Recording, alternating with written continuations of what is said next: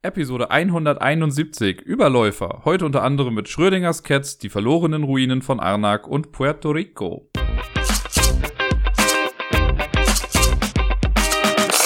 Einen wunderschönen guten Morgen, liebe Leute, und herzlich willkommen zur neuesten Folge vom Ablagestapel. Ich würde mal behaupten, für viele von euch ist gerade gar nicht morgen. Hier ist auch 20 nach 11, das heißt eigentlich ist es Mittag, aber vielleicht bin ich noch gar nicht so lange wach. Von daher passt das mit dem Morgen bei mir dann doch ganz gut. Ich habe letzte Woche wieder ein bisschen was spielen können. Vieles online, aber auch Sachen physisch am Tisch, was sehr, sehr schön war. Mal wieder so zur Abwechslung. Aber alles der Reihe nach. Den Anfang macht aber direkt eine etwas äh, besondere Meldung, denn ich habe da mal ein bisschen was zusammengefasst. Ich habe letzte Woche ja erzählt, dass wir äh, über den Discord organisiert durch Helmut, den geilen Hund, äh, so einen Zehnkampf gemacht haben. Wir waren acht Menschen, die daran teilgenommen haben in zehn verschiedenen Disziplinen. Die hatte ich ja letzte Woche auch in der Top Ten Liste. Und wir sind auch mit dem Zehnkampf schon durch. Das haben wir jetzt die ganze Woche gemacht. Das ging relativ flott und war im Endeffekt doch spannender, als ich es irgendwie antizipieren konnte. Mega gut. Es hat voll viel Spaß gemacht.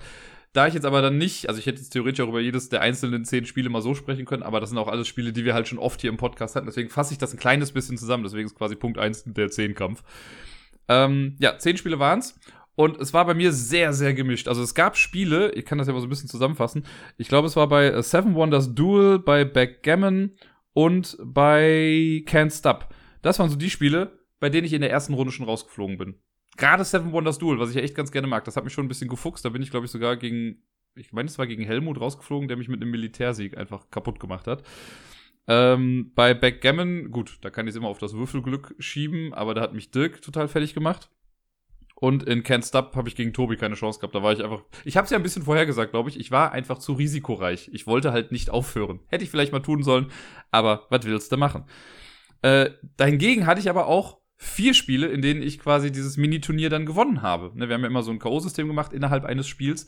Und vier konnte ich gewinnen. Und das waren, wenn mich nicht alles täuscht, äh, Chakra, Mr. Jack, Jekyll und Hyde, also Jekyll vs. Hyde, und Hive. Das waren die vier Spiele, die ich gewonnen habe. Und das war auch stellenweise echt knapp. Also bei äh, Chakra, da war ich gegen Debbie im Finale und äh, ja, da hatte ich, glaube ich, einfach ein bisschen mehr Glück. Das hat ganz gut gepasst.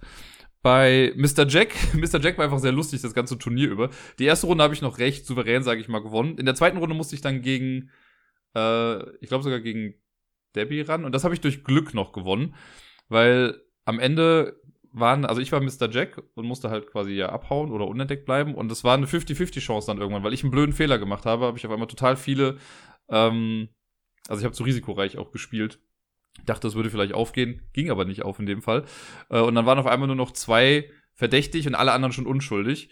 Und glücklicherweise hat Debbie den Falschen angeklagt. Sie hätte eigentlich noch ein bisschen Zeit haben können, aber mein Glück war es dann, dass sie den falschen angeklagt hat. Und deswegen bin ich ins Finale gekommen. Und da habe ich dann gegen Tobi gekämpft. Und er meinte schon so, ja, ist ja nicht verwunderlich, dass wir bei dem Finale landen, weil ich ja mit ihm schon häufiger auch Mr. Jack gespielt habe. Und das war sehr, sehr schnell vorbei, dieses Match. Weil da hatte ich echt, also ein bisschen Glück war auf jeden Fall dabei. Weil ich in der ersten Runde haben wir halt alles gestellt und so. Und ich konnte mit meiner letzten Aktion, die ich noch hatte, also ich war der Inspektor, äh, meine letzte Aktion war dann, ich konnte nur noch mit Sir William Gull, dem lila Typen, der quasi Plätze tauschen kann auch, dem, mit dem konnte ich noch was machen. Und es war irgendwie so, dass, glaube ich, alle gerade im Licht standen, nur er nicht. Und dann dachte ich mir so, okay, er wird es safe nicht sein, weil Tobi ist nicht so doof und stellt den dann als einziges äh, nicht ins Licht, weil dann wäre ja klar, dass er es dann ist. Und dann dachte ich mir, gut, aber ich kann ihn ja benutzen, deswegen tausche ich jetzt aus. So. Und dann war natürlich eine gewisse Chance gegeben, dass ich dann auch genau Mr. Jack treffe was dann auch der Fall war. Ich habe noch so ein bisschen, also es war nicht nur pures Glück, ich habe so ein paar Sachen mit einberechnet in das Ganze. Ne? Ich wollte jetzt nicht Miss Stealthy nehmen, weil sonst hätte er entkommen können, wenn sie es dann wäre. Und äh, deswegen waren nur noch drei Möglichkeiten irgendwie da. Und da habe ich dann lustigerweise genau den richtigen getroffen. Hab den dann quasi ausgetauscht und dann stand Mr. Jack als einziges im Schatten. Alle anderen waren im Licht. Das heißt, nach der ersten Runde wusste ich, wer halt Mr. Jack ist. Und dann hat Tobi auch gar nicht mehr großartig was dagegen getan, um wegzulaufen, sondern ich konnte ihn direkt fangen und habe damit das Turnier gewonnen. Also ein bisschen viel Glück irgendwie in Mr. Jack, aber es, äh, das mag ich an dem Spiel ja auch, dass so Momente dann auch irgendwie möglich sind. Äh, bei Hive waren sehr spannende Matches auf jeden Fall. Das waren immer gute Kämpfe. Bei Jekyll und Hyde, meine Fresse, ey, das war echt krass. Da habe ich im Finale gegen Fudel kämpfen müssen.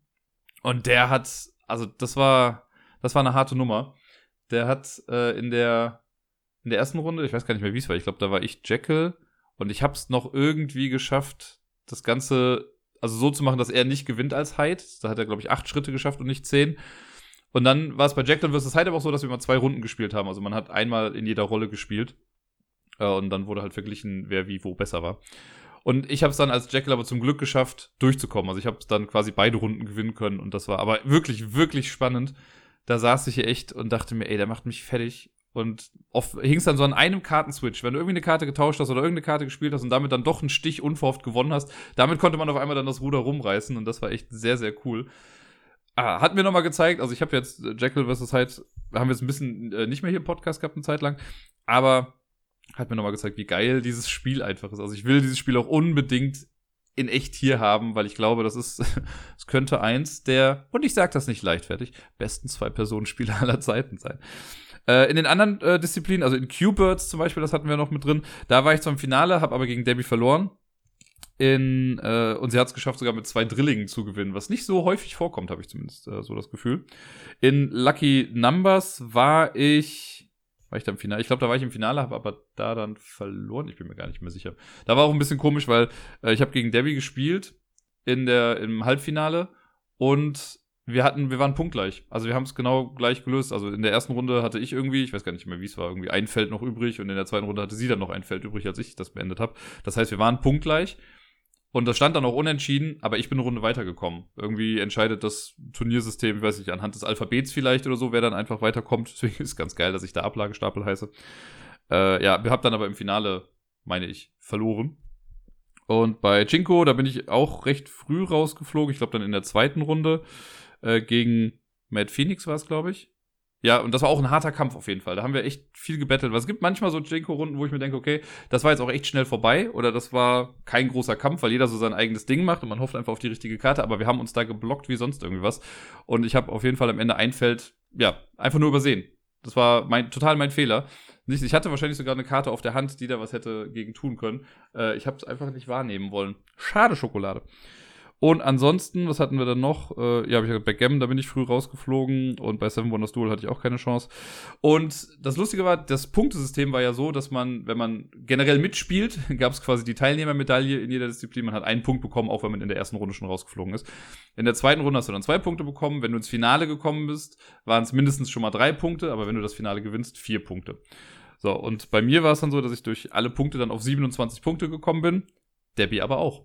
Debbie hat äh, war halt in keinem Turnier in der ersten Runde raus. Das heißt, sie hat überall mindestens zwei Punkte bekommen und war halt auch ein paar Mal mit im Finale und hat ja auch zwei dann gewonnen äh, und ist somit dann auf, auf 27 Punkte gekommen. Und dann war halt Punktgleichstand und äh, ich habe das gar nicht entschieden, aber Helmut als Turnierleitung hat dann gesagt, dass äh, bei der Punktewertung am Ende quasi die gewonnenen Turniere überwiegen oder halt mehr zählen als ein ausgeglichenes Verhältnis bei den Plätzen. Und da ich jetzt vier Turniere gewinnen konnte, bin ich auch der Sieger des ersten Ablagestapel 10 Kampfes geworden. Was mich voll gefreut hat. Und am Ende konnte ich gar nichts mehr machen. Das war, also Helmut war so ein bisschen Kingmaker. Das hat sich nämlich alles mit dem Seven Wonders Duel Duell entschieden. Da waren Helmut und Debbie drin. Hätte Debbie das Spiel gewonnen, hätte sie mit 28 Punkten das ganze, den ganzen Zehnkampf auch gewonnen. Und da Helmut jetzt aber gewonnen hat, hat sie in Anführungszeichen dann nur drei Punkte bekommen, war dann halt auch bei 27 Punkten. Also Helmut hätte auch theoretisch, wenn er wollen würde, dass äh, Debbie gewinnt, hätte er den Kingmaker oder Queenmaker machen können in dem Fall. Aber äh, ja, da er gewonnen hat, darf ich den ersten Titel für mich beanspruchen. Das hat mich wirklich sehr gefreut. Und es war wirklich spaßig. Also irgendwie, ich glaube, Matt Phoenix war es auch, der hatte dann im, äh, im Discord geschrieben, dass es schon fast schade ist, dass es dann so schnell vorbei war. Und das habe ich auch gemerkt, wenn man, also bei Backgammon zum Beispiel bin ich ja am Anfang schon direkt rausgeflogen dann kriegt man halt auch nicht mehr großartig was mit. Also ich habe dann jetzt nicht immer nachgeguckt, was dann da so passiert ist. Am Ende, als ich so mit meinen Sachen durch war, habe ich dann natürlich mal so zusammengerechnet, okay, wo stehe ich jetzt gerade? Einfach um so ein bisschen Richtwert zu haben. Ähm, aber man, ja, ist dann aus ein paar Sachen einfach raus. Aber ja, wir planen, also wir planen, aber es wird wahrscheinlich dann irgendwie ab nächste Woche auch schon die nächste Auflage geben. Vielleicht sogar dann mit zehn komplett neuen Spielen. Ich bin mal gespannt. Also es gibt auf jeden Fall noch viele Spiele, die man damit reinnehmen kann. Ich äh, vote auf jeden Fall noch für Hacktrick und Manga Papat. Das sind ja gerade so Spiele, die ich auch sehr gerne spiele. Äh, aber mal gucken. Es hat wirklich viel Spaß gemacht. Und falls jemand Lust darauf hat, auch noch mitzumachen, kommt einfach zu entweder auf den Discord sucht den Link. Ich müsste ihn vielleicht nochmal irgendwie aktualisieren irgendwo. Ähm, ihr könnt in Discord kommen oder schreibt mir eine Nachricht, dann sage ich euch, wie ihr da hinkommen könnt. Oder einfach bei Boardgame Arena, da gibt es auch die Gruppe, also wenn ihr mich da findet, Ablagestapel heiße ich da einfach. Ähm, da haben wir die Gruppe auch, Ablagestapel 10 Kampf. Da kann man einfach dann reinjoinen und mit den Teilnehmern machen wir das dann quasi. Äh, wir sind für die nächste Auflage auch schon 10 Leute, also es wird ein bisschen mehr. Und ja, noch mehr wäre natürlich cool. Ich glaube, zwölf Leute wäre dann schon wieder eigentlich fast besser als zehn Leute, damit das vom Turnierbaum her ein kleines bisschen besser klappt. Ja, so viel zu dem Ablagestapel 10 Kampf letzte Woche. Dann hat letzte Woche ein neues Spiel, glaube ich, auf Boardgame Arena Einzug gehalten, nämlich Schrödingers Cats. Und das habe ich dann gegen Deni, ich glaube, zweimal gespielt und dann auch noch zweimal mit der Standardgruppe, die mittlerweile aus äh, Fudel, Nati und Helmut und mir auch besteht.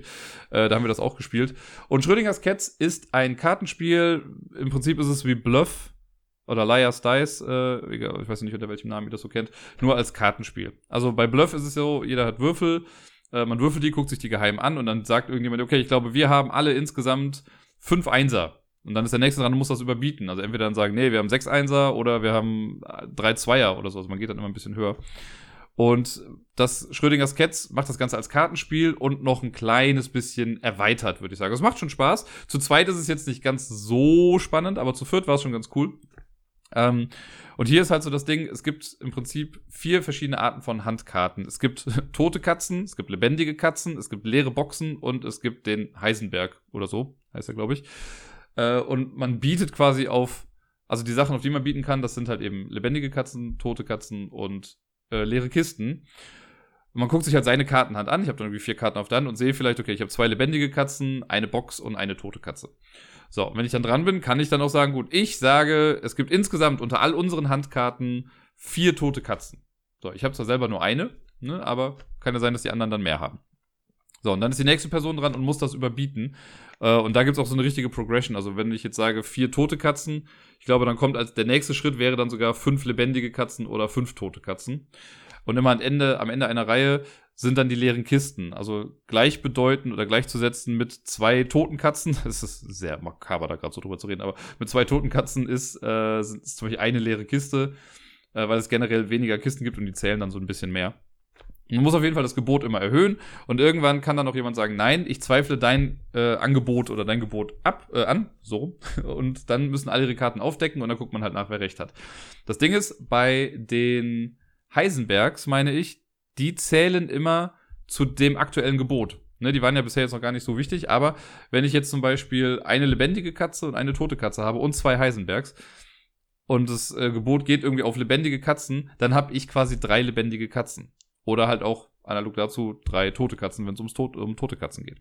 Man kann selber mit Heisenbergs kein Gebot abgeben. Also ich kann jetzt nicht sagen, ich habe zwei äh, Heisenbergs oder es gibt insgesamt zwei Heisenbergs, ähm, sondern die zählen wirklich immer nur mit dazu.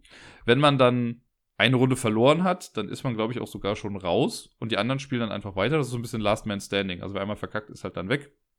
Äh, es äh, kann halt sein, wenn ich jetzt dich anzweifle und dein Gebot stimmt aber, dann bin ich halt raus. Und wenn ich dich anzweifle und dein Gebot stimmt nicht, dann bin ich halt weiter und du bist raus. Und das macht man halt ein paar Mal. Es kommt noch ein bisschen Würze rein, denn es gibt so Special Effects, es gibt so Physikerkarten oder Physikatz-Karten. Das sind halt irgendwelche Physicians, äh, also Physiker in Katzenform. Warum auch immer. Naja. Und die haben dann, da hat man eine von auf der Hand und die kann man dann im Laufe der Zeit auch einfach mal ausspielen. Da sind auch ganz nette Sachen bei, sowas wie, okay, überspring einfach deine Hypothesenphase. Also Hypothesenphase heißt das, wenn man sagt, ich denke, es sind so und so viele lebendige Katzen oder so. Ähm, das kann man damit überspringen oder du ziehst nochmal Karten vom Stapel oder du wirfst abgeworfene Karten ab. Es sind ein paar nette Sachen mit dabei, die noch so ein bisschen Würze mit reinbringen. Allerdings finde ich, ist es dann besser, wenn man schon weiß, welche Effekte es theoretisch geben kann, weil sonst wird man damit voll aus dem, also hat man halt gar keine Ahnung, was gerade irgendwie passiert. Alles in allem, es ist ein nettes Kartenspiel, das aber auf jeden Fall davon lebt, wenn man es mit mehr Leuten spielt, weil zu zweit war es dann so, wir hatten dann beide zwei Leben und nicht eins, wie es beim äh, Mehrspieler-Spiel der Fall ist. Und es ist halt einfach noch, also das lebt halt auch ein bisschen von diesem Chaos-Faktor. Ne? Bei zwei Leuten ist ja auch irgendwann schnell die, die Endsumme erreicht. Ne? Wenn wir beide vier Karten auf der Hand haben, ist es blöd, dir zu sagen, oh, ich glaube, ich habe neun lebendige Katzen oder so. Da ist dann meistens schon nach drei oder vier höchstens schon irgendwie Schluss. Manchmal, wenn man Glück hat, kann es auch ein bisschen mehr werden. Aber ja, es ist schon besser, wenn man es mit mehr Leuten spielt. Die Illustrationen sind zweckmäßig. Man kann auf jeden Fall schnell erkennen, was da irgendwie los ist. Wobei, die haben so eine rot-grün äh, Farbpalette genommen. Ich glaube, die lebendigen Katzen sind nämlich rot und die toten grün. Da weiß ich gar nicht genau, wie das mit so Farbenblindheit ist. Natürlich steht ja auch der Text nochmal drauf, das heißt, das würde wäre auch nochmal okay. Aber da hätte man, glaube ich, sogar andere Farben besser für wählen können. Ist jetzt gerade aber auch nur laut gedacht. Ich weiß gar nicht. Also ich habe das Problem ja zum Glück leider nicht. Ähm, aber ich weiß nicht, wie das mit jemandem ist, der dann vielleicht mit Rot und Grün eine gewisse Schwäche irgendwie aufweist. Aber ja, ansonsten kann man spielen, ist ein nettes Spiel. Äh, auf jeden Fall auch eine gute Alternative zu Bluff. Würde sagen, das ist halt nochmal so ein Schritt weiter als das Würfelspiel. Mit dem guten Helmut habe ich wieder diverseste Partien Nanga Parbat gespielt. Das ist ja ein Spiel, über das ich letzte Woche schon mal gesprochen habe und das mir sehr, sehr gut gefallen hat. Und das ist auch nach wie vor noch der Fall. Ähm, ich hatte ganz Glück, ich habe, glaube ich, die ersten drei Partien, die wir jetzt dann insgesamt gespielt haben, die habe ich dann noch alle gewinnen können. Und Helmut meinte, wir spielen das jetzt so lange, bis ich auch mal gewinne. Und es ist geschehen. Er hat letzte Woche äh, auch dann gewinnen können. Und je mehr ich das spiele, desto mehr sehe ich die ganzen Feinheiten auch in den Aktionen der Tiere. Ich hatte ja, glaube ich, schon gesagt, dass man ähm, also man versucht ja Tiere zu fangen, nur einmal kurz runtergebrochen, man hat dieses, dieses Board mit dieser, mit sechs kleinen Pyramiden, die als eine große Pyramide angeordnet sind und je nachdem, wo ich ein Tier rausnehme, lege ich damit fest, wo mein Gegenüber dann als nächstes spielen muss innerhalb dieser großen Pyramide und so. Ähm, und man sammelt halt Tiere ein, die einfach nur repräsentativ sind für farbige Würfel, das könnte das halt auch sein. Und man versucht dann diese Tiere später abzugeben für Punkte, kann aber halt auch die Tiere aktivieren für Fähigkeiten jeweils einmal. Und diese Fähigkeiten habe ich in den letzten Spielen auf jeden Fall ein bisschen häufiger noch benutzt, glaube ich, weil gerade so Sachen wie, es gibt halt mit dem schwarzen Viech, ich weiß gerade nicht, welches Tier es jetzt ist, äh, kann man die aktive Pyramide, in der man gerade spielt, kann man ändern. Also entweder, wenn ich anfange, kann ich so ein Ding aktivieren und sagen, nee, ich möchte aber aus einem anderen Ding ein Tier rausnehmen. Oder aber, wenn ich fertig bin, kann ich es noch aktivieren und meinen Gegner in eine andere Pyramide reinzwingen. Und das ist oft schon sehr wichtig, gerade wenn es darum geht, also die, äh, die blauen Dinger sind halt Joker, die sind ziemlich mächtig und wenn ich nicht will, dass mein Gegenüber so einen bekommt, kann ich das damit halt verhindern eventuell. Und die roten Dinger sind halt auch ganz geil, weil rot, das hatte ich ja auch beim letzten Mal erzählt, das sind diese Tiere, wenn ich weniger Punkte habe und ich sammle was Rotes ein, bekomme ich einen Punkt. Und damit kann man schon gut aufholen insgesamt. Und was hier wirklich, wirklich auch ein wichtiges Mittel ist, ist genau auf dem Gegner zu landen weil immer nur äh, ein Wertungsstein auf dieser Wertungsleiste auf einem Feld sein kann. Ne, wenn du jetzt fünf Punkte hast und ich komme auch auf das Fünf-Punkte-Feld, dann kriege ich automatisch ja noch einen Punkt mehr. Und dieser Punkt mehr, wenn, wenn, sich, wenn sich das halt aufsummiert, ist so dermaßen wichtig in dem Spiel, weil die Spiele insgesamt doch meiner Meinung nach immer recht knapp ausgehen. Meistens so mit ein oder zwei Punkten Unterschied. Und das finde ich so genial daran. Ne, also, dass das. Es wirkt nicht so, als wäre jemand total im Hintertreffen. Ich glaube, also selbst wenn man, man müsste die Tiere schon sehr dumm sammeln, sagen wir mal so. Oder sehr viel Pech haben beim Sammeln, damit man nicht irgendwie entweder gleiche Tiere oder unterschiedliche Tiere bekommt. Also eins von beiden wird es ja unweigerlich sein. Ne, jetzt kann man natürlich irgendwie, wenn ich von drei verschiedenen Tieren jeweils drei habe, gut, dann bin ich da jetzt nicht ganz so weit vorne. Äh, aber dann habe ich auch schon gut vorgesorgt es ist, es macht wirklich Spaß. Es ist sehr strategisch und das ist wirklich so ein Spiel, da müsste ich mal gucken, wo ich das herbekomme, weil es ist, äh, es sieht schön aus, es spielt sich flott, es ist für zwei Leute einfach optimal gemacht und ich hoffe, dass da noch einige Partien folgen werden. Seven Wonders wurde auch wieder gespielt letzte Woche. Ich glaube sogar mehr als einmal insgesamt. Ich hab, kann schon gar nicht mehr nachhalten, wann eine Partie aufhört und die nächste anfängt. Ich weiß nur, dass ich einmal gewonnen habe jetzt endlich. Äh, das ist nämlich gar nicht so einfach gewesen die letzten Mal, aber irgendwie habe ich es dann geschafft. Da hatte ich aber auch einen, gefühlt einen echt guten Lauf gehabt, weil ich am Ende, gerade im dritten Zeitalter, noch so Gildenkarten bekommen habe, die mir dann nochmal extra Punkte gegeben haben. Ich hatte auch genug Geld, dass das auch nochmal was gegeben hat. Und ja, ansonsten zu Seven Wonders, äh, was soll ich da noch großartig zu sagen? Es ist ein tolles Spiel, es macht Spaß, es gefällt mir von Mal zu Mal, gerade online auch besser. Ich hatte auch gesagt, so ne, diese Drafting-Sachen sind für mich immer so ein bisschen schwierig, äh, wenn ich sie online spiele, weil ich dann oft nicht mehr weiß, was habe ich eigentlich weggegeben. Das ist am Tisch nochmal ein kleines bisschen anders. Und am Tisch achte ich auch mehr drauf, was die anderen ausliegen haben. Und das habe ich jetzt dann doch nach und nach ein bisschen mehr versucht, dass ich wirklich gucke, okay, der hat jetzt schon so viel Militär und der hat schon die Karten. Und gerade für die Gildenkarten ist ja auch wichtig zu sehen, was die Nachbarn gerade äh, so ausliegen haben. Und das ist, glaube ich, auch das, was mir beim letzten Mal den Sieg dann äh, gebracht hat. Aber jetzt gerade spielen wir wieder eine Runde und da sehe ich auch schon, okay, da ist Hopfen und Malz verloren, das wird sehr wahrscheinlich nichts. Aber macht ja nichts, geht dann schnell vorbei und ich bin mir sicher, das wird auch so Tokaido-mäßig was sein, was wir jetzt immer am Laufen haben werden. Ja, im Prinzip bleiben wir direkt beim Drafting, denn auch Draftosaurus haben wir letzte Woche nochmal gespielt. Und da habe ich es jetzt auch geschafft, endlich mal eine Runde zu gewinnen. Äh, da lief aber auch einfach alles gut. Also ich hatte das Gefühl, jeden Dinosaurier, den ich platzieren konnte, den konnte ich auch gewinnbringend unterbringen. Gerade sowas wie, äh, dieses, es gibt ja dieses eine Feld, wo man Dinosaurier reinpackt mit, äh, hab hier in diesem Gehege unterschiedliche Dinosaurier. Und ich habe halt, glaube ich, fünf unterschiedliche reingepackt. Oder vier. Dann hatte ich einen T-Rex, der alleine war. Äh, der war aber auch auf, auf dem Feld für äh, hier gebrochenes Herz. Das heißt, wenn der alleine ist und es sonst keinen anderen T-Rex gibt, kriegt man halt sieben Punkte dafür.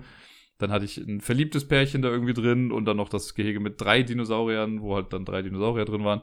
Das hat alles in allem ganz gut gepasst. Ich musste keinen Dinosaurier irgendwie im Fluss ertränken und das hat mir dann letztendlich den Sieg gebracht. Dann ist es irgendwie lustig, wenn das alles so klappt. Äh, aber ja, mit Draftosaurus hatte ich ja so ähnlich das Problem wie bei Seven Wonders eben auch schon, dass ich halt, da fehlt mir oft so dieses wirklich am Tisch sitzen und sehen, was die anderen dann haben oder sich halbwegs zu merken, welche Dinosaurier man irgendwie weitergegeben hat, ne? Weil wir haben jetzt eine neue Runde gestartet und ja, okay, ich weiß, was ich jetzt da hingesetzt habe, aber ich habe schon direkt wieder vergessen, was ich eigentlich abgegeben habe. Das würde mir am Tisch nicht so krass passieren. Auch letzte Woche habe ich ja berichtet von Yokai, diesem kooperativen Memory-Spiel, wo es vier verschiedene Farben gibt, also 16 Karten insgesamt, vier von jeder Farbe. Und wenn man am Zug ist, dann deckt man zwei Karten auf, muss danach dann eine Karte irgendwo anders hinsetzen, also verdeckt. Und man möchte irgendwann sagen können, so, alle Farben sind jetzt geclustert. Also, ne, alles ist zusammenhängt, aber alle roten hängen zusammen, alle blauen hängen zusammen, alle grünen hängen zusammen und alle lilanen hängen zusammen. Und wenn man das schafft, hat man gewonnen. Wir haben, ich glaube, jetzt mittlerweile fünf Anläufe gebraucht irgendwie, haben es jetzt aber einmal geschafft. Das war sehr cool. Äh, da ist bestimmt auch eine gewisse Partie Glück mit dabei gewesen. Aber ich habe auch gemerkt, es gab eine Runde, die war für mich ein bisschen langweilig fast schon. Denn äh, nachdem man Karten aufgedeckt hat, also sich angeguckt hat, die wieder hingelegt hat und eine Karte getauscht hat, muss man halt entweder eine Hinweiskarte aufdecken oder einen Hinweis setzen. Also wenn eine Hinweiskarte aufgedeckt ist, die halt nehmen und irgendwo hinsetzen. Und in unseren Partien war, also in dieser einen Partie war es so, dass immer wenn ich dran war, gab es keine Hinweiskarte, die ich hätte platzieren können. Meine einzige Möglichkeit war immer nur Hinweiskarte aufdecken. Ne, und dann war ich wieder dran. Also wahrscheinlich war das so ein Ding, dass immer ich eine Karte aufgedeckt habe, die Person nach mir sie hingelegt hat, dann wurde wieder eine aufgedeckt und die wurde wieder hingelegt. Also für mich gab es da nicht die Möglichkeit, irgendwie mal einen guten Hinweis zu geben. Ich konnte dann immer nur Karten hin und her schieben. Und das ist halt oft auch blöd, wenn du irgendwie nicht weißt, wo du eine Karte hinschieben musst und dann nicht mehr so viele Möglichkeiten hast. Aber ja, wir haben es äh, geschafft. Cooles, cooles Erlebnis jetzt auf jeden Fall. Wir spielen auch direkt noch weiter. Ähm, Glaube ich. Ich weiß gar nicht, ob wir schon ein neues Spiel aufgemacht haben. Es sind so viele zurzeit ja, Yokai gefällt mir noch immer und es ist immer noch ein Spiel, was ich sehr gerne auch hier hätte. Es ist ja wirklich immer wieder schön, wenn man es schafft, Leute für Spiele zu begeistern. Und ich würde mal fast behaupten, bei Hacktrick ist mir das äh, gelungen, denn der Helmut ist einfach ein Berserker geworden, was dieses Spiel angeht. Das ist auch so eine Dauerpartie, die wir jetzt schon seit irgendwie zwei, drei Wochen am Laufen haben. Gefühlt zumindest, kann auch sein, dass es erst eine Woche ist, aber wir haben da irgendwie so dauernd ist Hacktrick am Laufen. Und das ist echt krass. Also verglichen mit den ersten zwei Runden hat er so eine steile Lernkurve hingelegt und es ist gerade wirklich, wirklich schwierig für mich, ihn noch zu besiegen. Ähm, da kann man halt, also ne, wenn man da wirklich analytisch rangeht, kann man da ja so viel zerdenken auch in dem Spiel. Und ich habe halt gemerkt, dass ich mit meinem sonstigen so, ich spiele halt mal aus dem Bauch raus, nicht mehr weit komme gegen Helmut. Das ist heftig. Ne? Jetzt muss ich mich wirklich anstrengen und stellenweise auch einfach vielleicht ein bisschen Glück hier und da haben, um äh, dann noch irgendwie gewinnen zu können ja, es macht aber auch nach wie vor noch Spaß. Ich merke so langsam, es gibt mal so Phasen, wo ich dann denke, pff, nee, das überspringe ich jetzt gerade erstmal. So, da, da, muss ich mich wirklich drauf einstellen, weil ich halt jetzt auch schon weiß, okay, Hacktrick gegen Helmut ist kein äh, Spaziergang, sondern da muss halt wirklich ein bisschen Denkleistung aktiviert werden. Und dafür muss ich dann auch in der richtigen Stimmung sein. Deswegen äh, mache ich oft erst alle anderen Tische und dann zum Schluss nochmal eben Hacktrick, damit ich dann äh, den Kopf dafür dann frei habe. Aber ja, es ist es ist ein sehr, sehr cooles, super durchdachtes, kleines, schönes Kartenspiel. Wir haben auf Boardgame Arena auch ein Spiel mit einem Traitor gespielt. Das war echt spannend. Man kennt das ja so aus äh, hier Betrayal und wie sie alle heißen, Shadows over Camelot oder Dead of Winter. Das sind echt geile Spiele mit so einem Verräter. Äh, auf Boardgame Arena war das bei uns The Crew weil Fudel die Regeln nicht gelesen hat und einfach dieses kooperative Stichspiel von vorne bis hinten nur sabotiert hat, weil er einfach nicht verstanden hat, dass wir das gemeinsam machen wollen. Das war ein kleines bisschen witzig. Also, ja, wir haben damit irgendwann angefangen. Wir sind auch theoretisch noch mitten im Spiel, also es wurde jetzt noch nicht beendet, aber man kann das bei Boardgame Arena einfach die Mission dann weitermachen. Wir sind jetzt in Mission 3. Ich würde mal behaupten, Mission 1 hatten wir nach zwei, drei Anläufen dann irgendwie geschafft. Da muss ja auch nur eine Person den richtigen Stich bekommen. Mission 2 haben wir, glaube ich, sieben, acht, neun, zehn Mal oder so versucht, bis es dann irgendwann mal geklappt hat. Und das war stellenweise echt frustrierend, weil man dann, also ich weiß noch, ein prägender Moment für mich war, dass ich, ich brauchte die gelbe Eins. Und ich hatte die gelbe 9 auf der Hand. Und ich durfte eine Karte ausspielen. Also habe ich die gelbe 9 gespielt und dachte mir, naja, die Person, die die gelbe 1 hat, wird die jetzt ja schon reinspielen. Nein, hat sie nicht getan. Fudel. und dann mussten wir es nochmal versuchen. Und äh, ja, mehrere Anläufe hat es gebraucht. Irgendwann hat es funktioniert. Jetzt sind wir in Mission 3. Und das wird ja auch schon wieder schwieriger, weil jetzt geht es gerade darum, dass wir zwar nur zwei Stiche wieder äh, an die richtigen Leute bringen müssen, aber auch in der richtigen Reihenfolge. Und ich habe zum Beispiel, also ich muss jetzt den ersten Stich bekommen von diesen beiden. Mit, und das ist die rosane 1.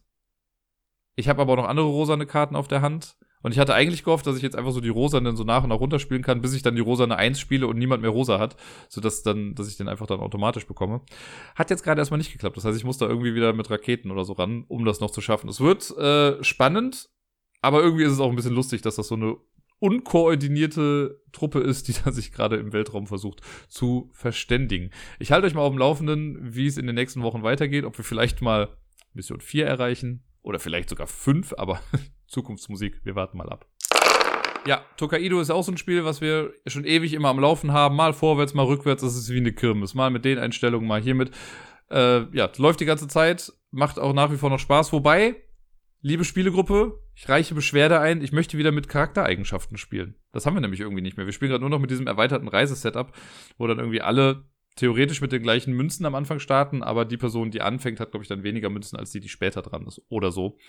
Ähm, aber mir gefällt das mit den Charakteren eigentlich ganz gut, dass das halt so dadurch ein bisschen gebalanced wird mit, okay, ich habe jetzt nur vielleicht nur drei Startmünzen, aber ich brauche unterwegs halt auch nicht so viel Geld oder ich habe neun Startmünzen, aber alles, was ich unterwegs mache, basiert halt auf was ganz anderem dann. Das äh, gefällt mir persönlich ein kleines bisschen besser. Ich bin ja ein großer Freund von Player Powers und so. Deswegen würde ich Tokaido ungern ohne die weiter spielen wollen. Ihr merkt schon, das ist gerade wieder das Quickfire, wo die ganzen Spiele rauskommen, die wir jetzt dann doch auch schon wieder ein paar Mal im Podcast hatten. Zehn konnte ich ja immerhin zusammenfassen, eben im Zehnkampf, aber ja, es gibt auch so die Einzelfälle, so wie Lewis und Clark. Auch dieses Spiel läuft ja gerade in Dauerschleife bei uns.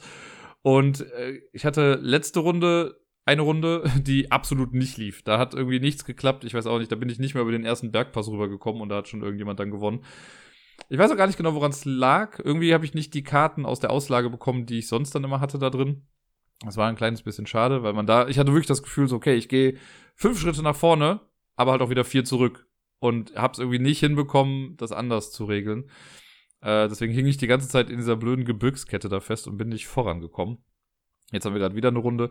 Da versuche ich mal ein bisschen mehr drauf zu achten. Und ich glaube, ich werde jetzt mal versuchen, das Kartendeck wirklich dünn zu halten. Also mit möglichst wenig Karten immer so schrittweise dann nach vorne zu gehen, anstatt irgendwie mit 20 Karten auf der Hand erst super viele Kombos zu spielen. Aber die muss man ja auch erstmal alle runterspielen, bis man sich dann irgendwie, bis man das Lager dann aufschlagen kann. Ich glaube, das dünne Deck ist dann da doch ein kleines bisschen attraktiver. Was an Boardgame Arena ja ganz geil ist, man kann auch Spiele spielen, von denen man keine Ahnung hat, also so wie Foodle halt The Crew spielt, und man wird aber durch das Interface und so in der Regel oft ganz gut durchgeleitet. Also man kriegt ja zumindest immer gesagt, was man nicht machen kann und dann sieht man, was man machen kann.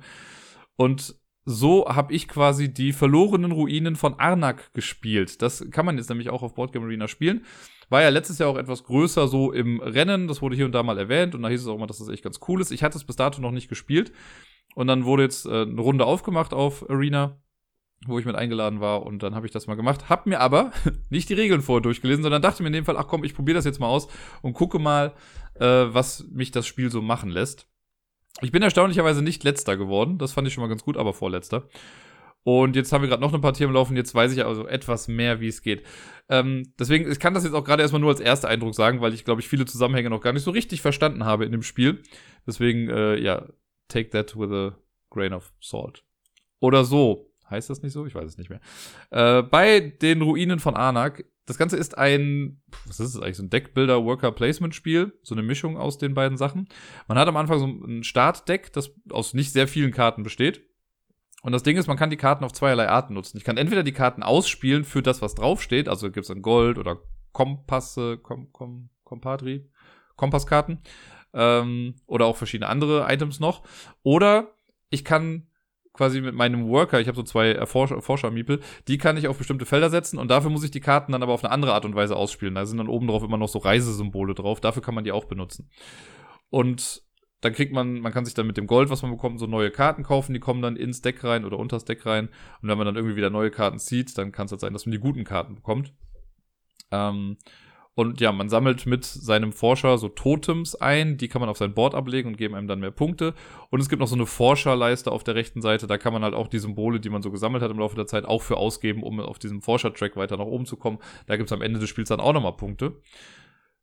Eigentlich war es das schon fast. Das äh, Lustige ist, es sind irgendwie nur fünf Runden, also es geht recht flott vorbei.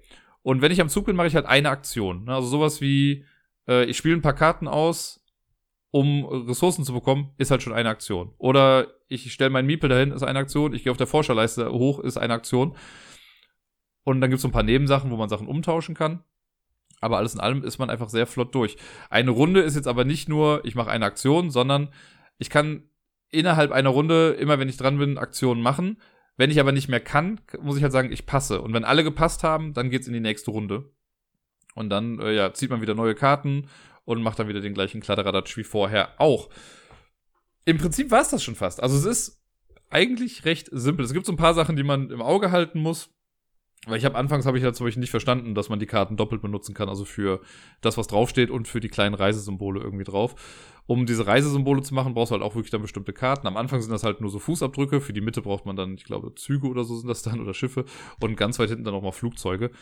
Da, ähm, und ganz viele Kompasskarten braucht man dann auch noch dafür. Das heißt, die muss man irgendwie alle erstmal bekommen oder generieren, damit man dann da hingehen kann. Und es gibt, glaube ich, schon ein paar Wege zum Sieg. Also am Ende werden dann einfach alle Punkte von den Sachen, wo man steht und so zusammengerechnet. Äh, was ich noch nicht so ganz raus habe, ist rechts diese Forscherleiste, weil da gibt es zwei Marker, die man bewegen kann. Einmal den Forscher und dann noch so eine Art Tagebuch oder so. Da habe ich noch nicht ganz verstanden, was das eigentlich ist. also was da der Unterschied ist. Aber wenn man dann auf bestimmte Felder kommt, dann kriegt man da Boni für oder halt neue Ressourcen, die man dann wieder für andere Sachen einsetzen kann. Es gibt auch Karten, die einen Sachen aus dem Deck verbannen lassen. Äh, die kann man dann ins Exil schicken und dann sind die halt raus. Das ist ganz gut, weil am Anfang hat man äh, Angstkarten, also Fear. Also zwei, nicht vier, vier, sondern, ja, ihr wisst schon, was ich meine. Ähm, und die sind an sich, glaube ich, irgendwie sogar Minuspunkte oder bringen jetzt nicht so viel. Man braucht sie, um diese ersten Felder irgendwie abzudecken. Aber man kann sie auch einfach ganz gut raushauen, weil später, wenn man eh weiter, nach, weiter in die Welt hinausfliegt, dann braucht man die eigentlich nicht mehr großartig. Und dann ist es ganz gut, die aus dem Deck zu haben, damit man schneller an seine richtigen Karten irgendwie wieder rankommt. Wie das bei einem guten Deckbilder eben so ist. Wir spielen jetzt gerade die zweite Partie. Ich bin mal gespannt, ob ich jetzt da besser dann abschneide. Aber das Grundprinzip und auch so die ganzen Illustrationen und so, das gefällt mir echt schon ganz gut. Das ist, also ich glaube, das wird kein Dauerbrenner für mich. Das ist so ein Spiel, was man mal dann irgendwie spielen kann. Aber ich bin ganz froh, es jetzt mal gespielt zu haben, weil ich, wie gesagt, schon echt viel Gutes darüber gehört habe. Ähm, vielleicht, ich meine, das gibt's ja auch mittlerweile im Tabletop Simulator oder so. Vielleicht muss ich das da auch nochmal spielen, einfach um das richtige Spielgefühl dafür dann zu bekommen. Aber so als Ersteindruck würde ich mal sagen, dass mir das gefallen hat und ich sehr interessiert bin an weiteren Partien. Nachdem ich letzte Woche über Welcome to New Las Vegas gesprochen habe, kommt jetzt nochmal das normale Welcome to, aber auch nur ganz flott. Da ist wieder eine Runde gewesen mit, ich weiß gar nicht, wie viele wir mittlerweile sind, fünf oder sechs Leute. Äh, und ja, irgendwie habe ich da auch da das Gefühl, egal was ich mache, ich krieg's irgendwie nicht hin, die anderen zu schlagen. Die sind irgendwie immer besser und ich krieg die Zielkarten nicht so schnell hin. Was mich immer wundert, weil ich denke, ich habe doch im Prinzip immer die gleiche Auslage. Aber irgendwie schaffe ich es nicht, die richtigen Häuseranordnungen richtig einzuteilen, um dann schneller die Punkte zu bekommen. Ich arbeite dran, es ist ein Prozess. Tracking the World wurde auch wieder gespielt. Ich glaube, mittlerweile kann ich echt nichts Neues mehr dazu sagen. Von daher belassen wir es doch einfach dabei und ich sage nur noch, äh, dass es auch nach wie vor noch Spaß macht. Schön ist es immer, wenn man so Klassiker auf einmal auf Board Game Arena nochmal spielt. Und so ist es letzte Woche geschehen mit 6 nimmt. Das haben wir dann irgendwie, ich glaube, sogar auch zu 6 oder 7 oder so gespielt. Und das ist ja echt so ein schönes, chaotisches Kartenspiel, das irgendwie immer geht. Und das macht mir immer wieder eine Freude, das zu sehen, egal ob man es jetzt physisch spielt oder ich habe es auch damals in der Brettspielwelt gerne gespielt, jetzt geht's ja auch. Das ist einfach klasse. Wer 6 nimmt, nicht kennt, ist, man hat ein äh, Kartendeck mit den Karten von 1 bis 100 vier, glaube ich, was insgesamt. Äh, jeder bekommt, schlag mich tot, acht oder zwölf Karten oder so auf die Hand oder zehn, ich weiß es wirklich gerade nicht. Ist auch jetzt erstmal egal. Und dann liegen in der Mitte Kartenreihen aus, vier Stück. Äh, und quasi links in jeder Reihe liegt erstmal eine Karte. Das ist zufällig am Anfang. Das kann sowas sein wie 1, 20, 50 und 100. Es kann aber auch sein, dass es 1, 2, 3 und 4 ist, ne? weil es ist einfach zufällig. Und dann muss, ähm, müssen alle Mitspielenden aus ihrer Hand eine Karte verdeckt wählen die kommen dann erstmal in die Mitte und wenn alle das gemacht haben, dann wird aufgedeckt. Und dann guckt man, wer hat die niedrigste ausgespielte Karte. Und die Person darf die Karte dann zuerst an eine Reihe anlegen. Und zwar wird das immer an die Reihe angelegt, wo die Differenz zu der vorherigen Karte am niedrigsten ist. Also wenn ich jetzt, also angenommen, da liegt eine 1 und ich spiele die 2, dann kommt meine 2 logischerweise dann an die Karte dran. Äh, wenn da die 1 liegt und ich habe die 10 und niemand anderes hat eine Karte halt dazwischen, dann kommt es halt auch da dran. Sollte aber die 1 und die 9 ausliegen, dann wird die 10 an die 9 angelegt und nicht an die 1. Klar soweit? Und das halt im ganzen Zahlenraum von 1 bis 104. Und äh, ja, das macht dann jeder nach und nach. Und es kann halt sein, also in jede Reihe passen nur fünf Karten. Und das Spiel heißt ja sechs nimmt. Deswegen könnt ihr euch vielleicht dann denken, wenn man die sechste Karte spielt, muss man sich die ganze Reihe dann nehmen. Also wenn jetzt irgendwie eine Reihe voll ist und angenommen, da liegt dann die 100 ganz rechts an fünfter Stelle und ich spiele die 101, dann wird die Karte wohl da dran kommen und dann muss ich alle Karten, die vorher in der Reihe liegen, nehmen und äh, habe die dann quasi als Minuspunkte. Man, also normalerweise werden Minuspunkte gesammelt hier wird das immer ganz cool eigentlich angezeigt, dass man 66 Punkte am Anfang hat und auf den Karten sind so Ochsensymbole drauf und jedes Mal, für jedes Ochsensymbol kriegt man quasi einen Punkt abgezogen. Und wer zuerst dann auf Null ist, oder in der normalen Variante, wer zuerst 66 Minuspunkte hat, der verliert dann das Spiel und wer dann noch die meisten Punkte hat, oder halt die wenigsten Ochsen, der äh, gewinnt das Ganze. Und das ist ein ganz cooles Ding, weil die Karten auch unterschiedliche Anzahl von Ochsensymbolen drauf haben. Also ich glaube, alle, was war es nochmal, alle Karten, die durch sechs dann teilbar sind, haben was drauf. Oder durch fünf auf jeden Fall. Und die Schnapszahlen auch nochmal. Ähm, so wie die 55 hat er, glaube ich, fünf Ochsen dann drauf, weil es sowohl durch fünf teilbar ist und eine Schnapszahl ist. Ähm, ja, sehr chaotisch. Es kann, kann auch den Fall geben, dass, wenn jetzt alle Karten, die links in der Reihe liegen, äh, zu hoch sind, also angenommen, liegen jetzt irgendwie 70, 80, 90 und 100 und ich spiele die 5, dann kann ich das ja per se schon gar nicht irgendwo anlegen. Dann muss ich auch eine komplette Reihe nehmen, darf mir aber aussuchen, welche. Dann nehme ich natürlich die mit weniger Ochsen und lege dann meine Karte wieder als neue Karte dann da dran. Es ist halt wirklich schön, weil man ja nie weiß, was die anderen auf der Hand haben. Und wenn man die Karte aufdeckt und sich denkt, ha, also oft hat man ja nicht die direkt darauffolgende Karte. Wenn jetzt die 42 liegt, kann es ja sein, dass ich die 45 spiele und mir denke, ja, es wird schon jemand die Karte dazwischen haben, die kann ich schon da hinlegen.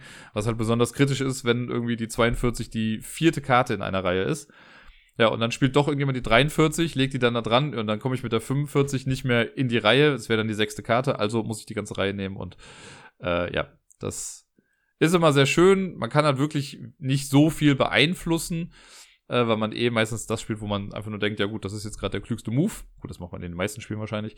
Ähm, aber so durch dieses Chaos, was dann entsteht, finde ich es dann doch immer sehr spannend und auch sehr lustig. Das letzte Spiel, das ich quasi für die letzte Woche online gespielt oder eher gesagt fertiggestellt habe, ist Puerto Rico. Äh, ich habe das jetzt nochmal betont, weil das ist eine Partie, die gefühlt schon seit drei Wochen lief. Das hat einfach nicht aufgehört. Und äh, selbst Fudel war dann irgendwann dran, so wann hört es endlich auf? Und er hat irgendwie keinen Bock mehr, das nochmal zu spielen. Es hat in der Tat schon was länger gedauert. Das ist aber auch einfach äh, dem Spielsystem an sich geschuldet. Puerto Rico habe ich, glaube ich, noch nie physisch gespielt und wenn, glaube ich, nur ein einziges Mal. Aber ich habe äh, habe die App ein paar Mal gespielt und irgendwelche Online-Implementierungen. Ich glaube, in der Brettspielwelt ging das damals auch. Äh, Fand es immer ganz gut. Wobei ich muss sagen, dass mir das Kartenspiel an sich, also San Juan oder mittlerweile heißt es ja Puerto Rico, das Kartenspiel, dass mir das ein kleines bisschen mehr gefällt. Aber es ist ja einfach nur so eine kleine, ja, eine Typenfrage. Ne? Also das große Spiel ist auch total in Ordnung. Ähm, und was in dem Spiel halt so das wichtige Ding ist, auf das ich eigentlich nur eingehen möchte, ist die Rollenauswahl. Denn bei Puerto Rico ist es so, wenn ich am Zug bin, liegen in der Mitte, ich glaube, sechs Rollen oder so aus. Und ich wähle dann eine davon, darf dann die Aktion, die mit dieser Rolle verbunden ist, als erstes ausführen und bekomme ein Privileg dazu. Also äh, es gibt zum Beispiel, ich sag mal, der Aufseher. Der Aufseher, wenn man den nimmt, dann dürfen alle Spieler auf ihren Plantagen, die sie so angesammelt haben, produzieren. Also dann kommt da quasi, kriegt man so einen Warenstein dafür für jede Plantage, die besetzt ist. Wenn ich aber den Aufseher selber genommen habe, darf ich einen Warenstein mehr produzieren. Oder analog dazu, es gibt den Händler, damit kann man dann Warensteine verkaufen. Ne, das darf dann auch jeder machen. Also wenn ich eine Rolle aussuche, macht das jeder in dieser Runde. Aber da ich den Händler gewählt habe, kriege ich eine Dublone mehr dafür, für das Verkaufen davon. Deswegen kann man immer gucken, okay, wo möchte ich gerade einen kleinen Bonus haben? Weil ich mache irgendwie alles mit, ne? also ich kriege halt von allem irgendwie was.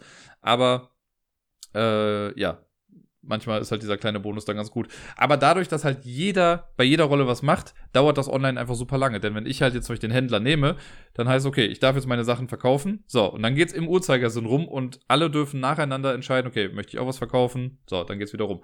Dann, bis das alle gemacht haben, dann wählt sich die nächste Person eine Rolle aus und es geht wieder einmal komplett rum. Und manchmal sind das halt auch nur so ganz banale Sachen wie, möchtest du das machen? Ja, okay, fertig. Ne? Und dann war's das auch schon. Äh, und so sammelt aber im Prinzip dann jeder seine Sachen, seine Ressourcen. Es gibt übrigens eine Rolle, bei der gibt's nur das Privileg und sonst nichts. Das ist der Goldsucher. Wenn man den nimmt, bekommt man eine Münze und alle anderen bekommen nichts. Das ist aber so eine Last Resort-Sache. Ähm, und es bleibt dann pro Runde in der Regel immer eine Rollenkarte übrig, die nicht genommen wurde. Und da kommt dann eine Goldmünze drauf. Das heißt, wenn man dann irgendwann doch diese Rolle nimmt, bekommt man dann noch das Gold, was drauf liegt, damit diese unattraktiven Rollen, so wie der Goldsucher, irgendwann vielleicht doch ein kleines bisschen attraktiver dann noch werden.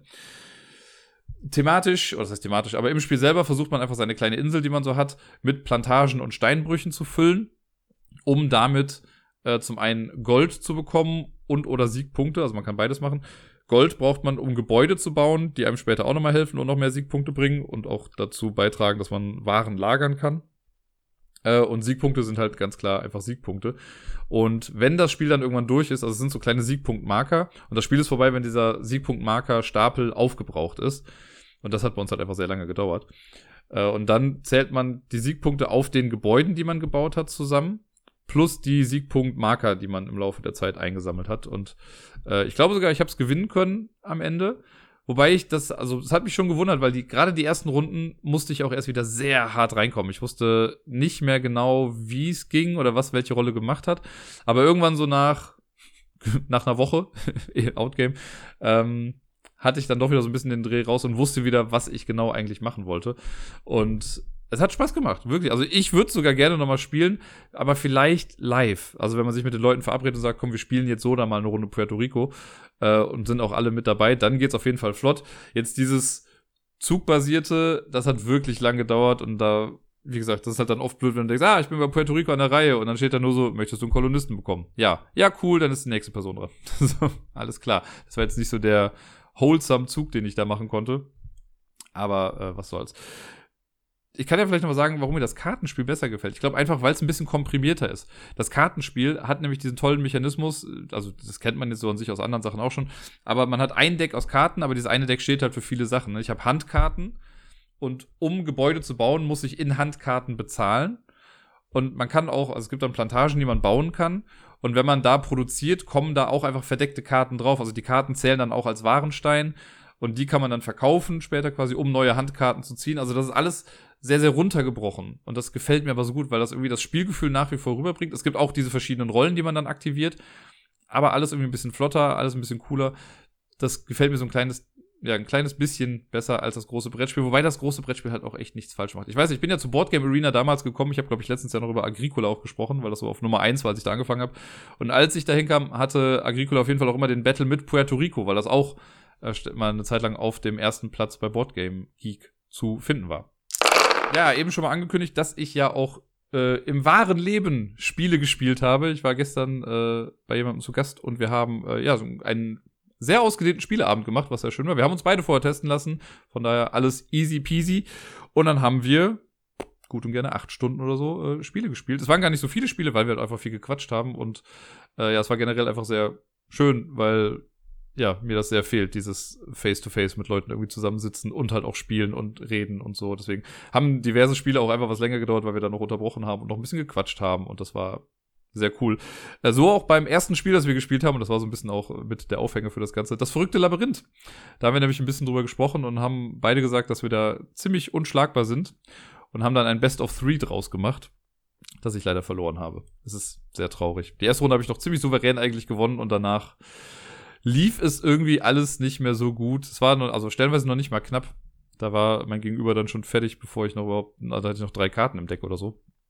Ist mir aber gar nicht aufgefallen. Das war so ein bisschen, glaube ich, auch die Krux an der Geschichte, dass wir halt auch so viel gesprochen haben, dass ich dann, dass das Spiel eigentlich nur so das schmückende Beiwerk dann war. Aber äh, ja, das verrückte Labyrinth ist aber auch so ein Spiel, das kann ich auch immer wieder spielen. Mir gefällt das einfach sehr gut. Das ist so ein Spiel, das den, den Zahn der Zeit echt gut äh, vertragen hat. Es gibt ja mittlerweile 12.000 Versionen davon, also irgendwelche IPs kann man da drauf klatschen. Äh, was ich gerne mal spielen wollen würde, wäre dieses Labyrinth mit dem Kreismechanismus. Ich weiß gerade nicht mehr, wie das heißt. Das heißt irgendwie nicht das, nicht das verdrehte Labyrinth oder so, das hat irgendeinen anderen Namen. Äh, und da ist nämlich so, dass man aller Inception dann kein rechteckiges Labyrinth hat, sondern halt so ein Kreisding, wo man einzelne Ringe dann verschieben kann um dann hin und her zu gehen. Das finde ich einfach sehr interessant. Ich würde mal gerne wissen, ob das schwieriger ist oder einfacher ist oder wie auch immer. Und was ich halt sehr seltsam fand, äh, dabei, was es aber auch wieder ein bisschen absurd macht. Bei diesem Kreislabyrinth kann man wohl auch kämpfen. Also ich kann dann dir versuchen, Sachen abzunehmen, die du schon gesammelt hast. Und dann muss man aber Schere, Stein, Papier miteinander spielen. Aber nicht einfach mit der Hand, weil das wäre ja viel zu kompliziert. Deswegen liegen in der Box äh, für jeden Teilnehmenden noch drei Sachen mit dabei. Nämlich eine kleine Schere, ein kleiner Stein, was halt wirklich immer ein kleiner Stein ist, und ein kleines Stück Papier. Ein bisschen sinnfrei. Aber alleine deswegen würde ich es gerne mal sehen. Weitergemacht haben wir mit Jaipur. Endlich mal wieder pur, also in echt gespielt. Ne? In der, auf Boardgame Arena habe ich es jetzt ja auch schon äh, oft gespielt und äh, gern gespielt auch. Und ja, jetzt hier auch wieder nochmal in echt und habe auch nochmal gemerkt, dass das dem Online-Ding in nichts nachsteht. Oder andersrum. Also das Spielgefühl ist wirklich das gleiche. Den einzigen Vorteil, den man hat, sage ich mal, wenn man es online spielt, ist, dass die Punkterechnung am Ende wegfällt, weil das automatisch übernommen wird. Wenn man das so spielt, muss man halt selber noch die Punkte dann äh, zusammenfriemeln am Ende. Aber ja, Jaipur, ich habe jetzt schon so viel auch wieder erzählt über Jaipur. Ihr wisst, dass ich das Spiel total gerne mag. Ich mag es noch mal einen Ticken mehr, wenn man es in echt spielt, einfach weil man dann Karten in der Hand hat und es ist einfach sehr schön. Ähm, sieht da schön illustriert aus. Ich habe noch die alte Version, ich habe nicht die von Vincent to Trade illustriert, sondern die davor mit dem Hidden Panda. Ich weiß gar nicht, gibt es in der to Trade Variante auch den versteckten Panda? Haben die den damit eingebaut?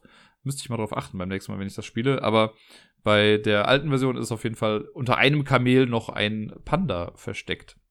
Als nächstes haben wir Fugitive gespielt. Wer mich kennt, wer diesen Podcast kennt, weiß, dass unweigerlich mit Fugitive der Satz einfach fallen muss, dass es eins der besten Zwei-Personen-Spiele aller Zeiten ist. Das sehe ich nach wie vor so. Ich finde Fugitive einfach genial. Es macht mir immer wieder Spaß. Auch wenn ich reihenweise am Stück verliere, so wie es gestern geschehen ist. Ich habe, also ich glaube, ich habe eine Runde als Marshall gewinnen können, wo ich irgendwie alles aufgedeckt habe. Aber ich habe sonst es nicht geschafft, Fugitive zu fangen und oder es nicht geschafft, alles aufzudecken. Es war, also frustriert ist das falsche Wort, es macht ja trotzdem Spaß, ne, und irgendwie ist es ganz cool. Aber meine Fresse. Also mein Gegenüber war stellenweise auch einfach so abgewichst, muss ich ja mal so sagen, und hat dann irgendwie als Marshall, dann vier verdeckte Karten liegen da, und dann wurde einfach geraten, ja, 1, 8, 11, 13, und dann waren das halt auch die Karten, die da lagen echt krass. Also das heißt jetzt geraten. Natürlich gibt es ja eine gewisse Beweisgrundlage anhand der Karten, die man irgendwie auf der Hand hat, um äh, auszuschließen, was er ist. Das ist ja ein bisschen der Witz am Marshall, dass man ja dann quasi verdeckte Informationen hat und ich nicht weiß, was äh, mein Gegenüber dann da hat. Und da habe ich dann gemerkt, das ist schon, also so das hatte ich noch nie, dass das so früh irgendwie aufgedeckt wurde.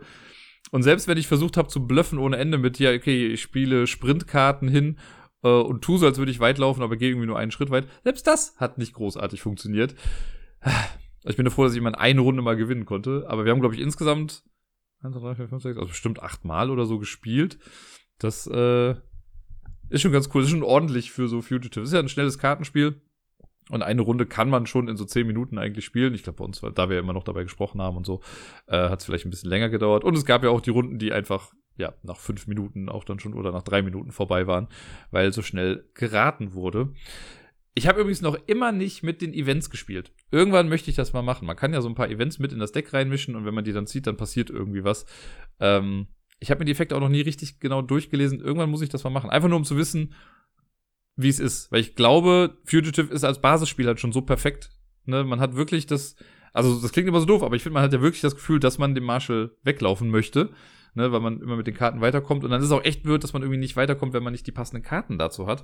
Das ist dann so frustrierend. Äh, und gestern äh, wurde auch von meinem Gegenüber bestätigt, das, was ich auch immer mal wieder so denke, dass es theoretisch für den Marshall aber ein kleines bisschen einfacher ist, weil man als Fugitive mehr von den Karten abhängig ist. Ne, wenn ich nicht die richtigen Karten ziehe, kann ich halt nichts machen. Als Marshall kann man immer was machen. Und wenn man einfach nur mal rät, ne, da ist ja so ein bisschen gesunder Menschenverstand mit dabei, wenn man da gut antizipieren kann, was da liegen könnte oder es nachvollziehen kann, was schon gespielt wurde und so, dann hat man auf jeden Fall eine bessere Grundlage. Aber das macht es ja auch so spannend, dass man als Fugitive halt wirklich denkt, so, fuck, hinter mir ist jemand her, der es halt ganz gut kann. und ja, da haben wir sehr viele Partien auf jeden Fall gespielt und trotz der vielen, vielen Niederlagen hat es mir sehr viel Spaß bereitet. Und damit kommen wir zum letzten Spiel, das ich letzte Woche gespielt habe. Und glücklicherweise, damit ich auch mal sagen kann, dass ich was gewonnen habe, äh, war es ein Spiel, das, ich, das wir dreimal gespielt haben, und zwar Schotten Totten. Und da konnte ich glücklicherweise alle Partien für mich entscheiden. Ähm, könnte jetzt aber auch daran liegen, also mein Gegenüber hat äh, alle Spiele, die wir da gespielt haben, bis auf das verrückte Labyrinth, zum ersten Mal gespielt. Von daher ist das auch schon äh, ja, krass, dass ich bei Fugitive einfach so krass verloren habe die ganze Zeit. Und Schottentotten ist jetzt von den ganzen Spielen, die wir gespielt haben, ich würde schon sagen, das anspruchsvollste.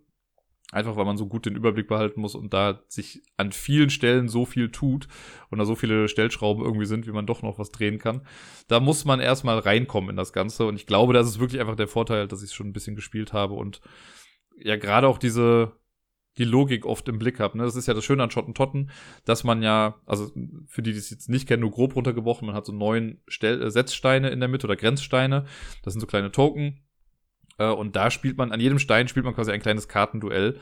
Äh, aber nicht halt gleichzeitig an einem Stein. Das heißt, ich kann irgendwie ganz links was spielen, dann kannst du ganz rechts was spielen. Also von dir aus gesehen dann ganz links, weil sonst würden wir doch wieder am gleichen spielen.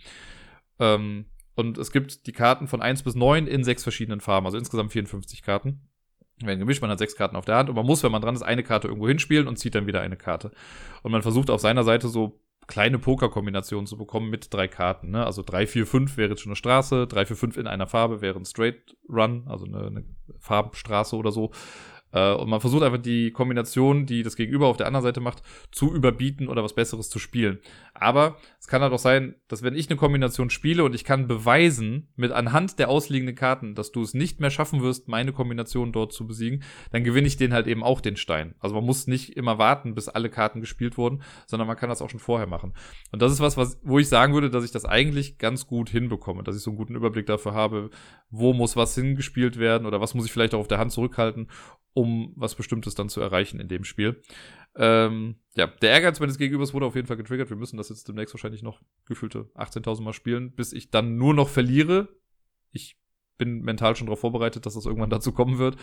Aber Schottentotten, ja, ähm, habe ich das heute schon gesagt? Das ist auch eins der besten Zwei-Personen-Spiele aller Zeiten. Es gibt einfach viel zu viele. Ich könnte wahrscheinlich, ich müsste mal gucken, wie viele gute Zwei-Personen-Spiele ich so zusammenbekomme. Ob ich da nicht vielleicht irgendwann mal sogar eine Top 100 draus machen kann. Das wäre doch mal was. Die Top 100 der besten Zwei-Personen-Spiele aller Zeiten.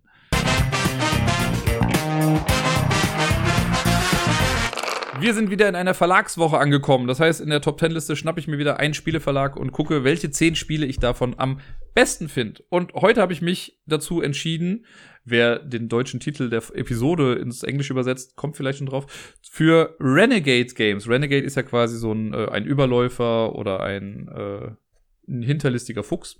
so könnte man es vielleicht auch sagen.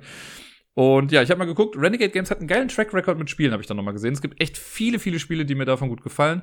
Meistens sind die grafisch auch echt ganz geil. Und da musste ich wirklich gucken, welche Spiele ich da jetzt in die Top 10 Liste mit reinnehme. Da sind auch welche runtergefallen. Ich habe wieder bei einer Sache vielleicht einen Easy Way Out genommen.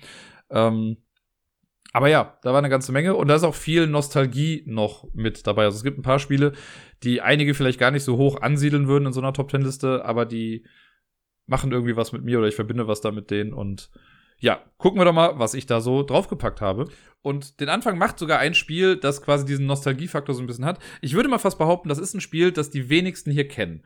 Weil ich das, also das wird einfach nicht großartig beworben. Es ist jetzt auch schon ein bisschen was älter. Und es ist, glaube ich, wenn mich nicht alles täuscht, das erste Spiel, das ich mir im Brave New World gekauft habe damals. Weil ich ein bisschen was drüber gesehen hatte halt auf Boardgame Geek und dann gesehen hatte, ach guck mal, das scheint es dort zu geben. Und dann bin ich das erste Mal da hingegangen und habe mir das geholt. So alt ist das schon.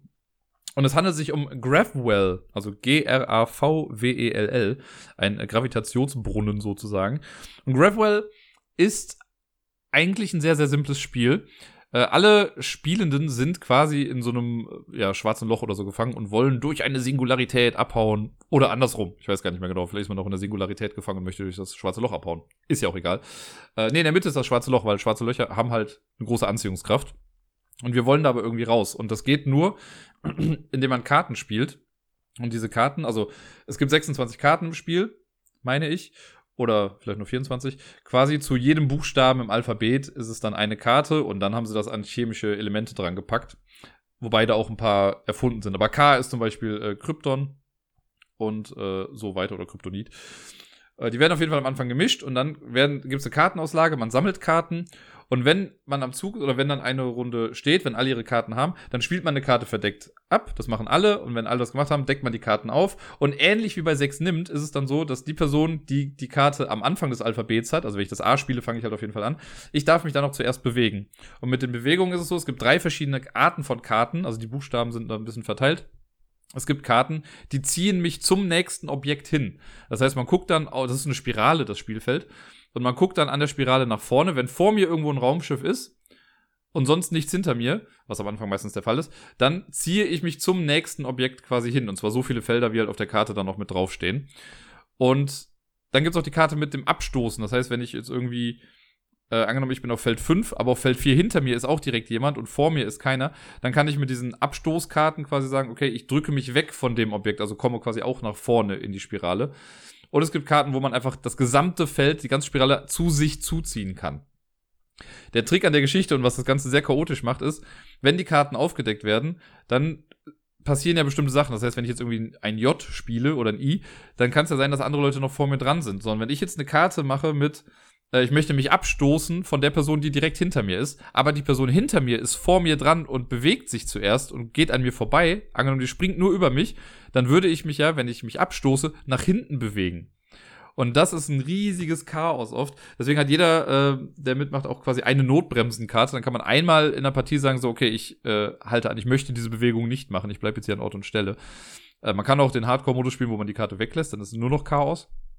Und damit das alles funktioniert, gibt es auf dem ganzen Spielfeld, glaube ich, auch nochmal zwei ähm, so Wracks, die liegen dann da quasi rum, die kann man mitbenutzen, um sich davon anziehen zu lassen oder davon abzustoßen oder so. Die werden aber nicht gesteuert. Ja, und man gewinnt, wenn man es als erstes schafft, in die Spirale reinzukommen. Jetzt habe ich schon fast das ganze Spiel erklärt. Ich wollte einfach nur kurz sagen, dass ich das Spiel sehr mag, aber da so wenige das Spiel kennen, wollte ich das einfach noch mal ein bisschen äh, ausführlicher klären. Ich habe es auch immer noch hier. Ich finde es mega cool. Ich habe noch die alte Version. Da irgendwann wurde das nochmal neu aufgenommen, wobei ich finde, meine Version ist ein kleines bisschen schöner. Zumindest vom Cover her und so. Aber Graphwell auf Nummer 10. Auf Platz Nummer 9, auch ein Nischenspiel, was wahrscheinlich die wenigsten wirklich mal gespielt haben. Äh, basiert auf einer IP, die ich sehr, sehr liebe. Und zwar Scott Pilgrim. Es ist äh, Scott Pilgrims Precious Little Card Game. Ein kleiner Deckbilder, der okay, ich muss gestehen, er war viel zu teuer für das, was er irgendwie ist, und die Box ist viel zu groß für das, was es ist. Ich habe das auf jeden Fall in was Kleineres gepackt. Ähm, aber es ist ganz geil, weil das so ein bisschen das Videospielthema mit aufgreift, das ja auch so ein bisschen in Scott Pilgrim vorherrschend ist. Und man hat dann einen Charakter und sammelt quasi Karten, mit denen man so Button-Mashing, irgendwelche Sachen macht und man versucht, den Evil X der Woche dann irgendwie zu besiegen. Äh, man kann das gegeneinander spielen, man kann es kooperativ spielen und äh, man kann es auch solo ganz gut spielen. Und solo ist das halt sehr abgefahren, wenn man irgendwie im Solo-Modus nur, ich glaube, vier oder fünf Züge hat, um zu gewinnen. Und das ist halt echt krass. Also in einer Runde macht man halt zwei Sachen. Man, erst spielt man Karten irgendwie aus, um Karten zu kaufen und dann spielt man Karten, um zu kämpfen. Und ja, das macht man irgendwie fünfmal und dann muss man schon gewonnen haben. Das wirkt erst total komisch, aber da steckt eine ganze Menge taktische Tiefe irgendwie dann doch noch hinter.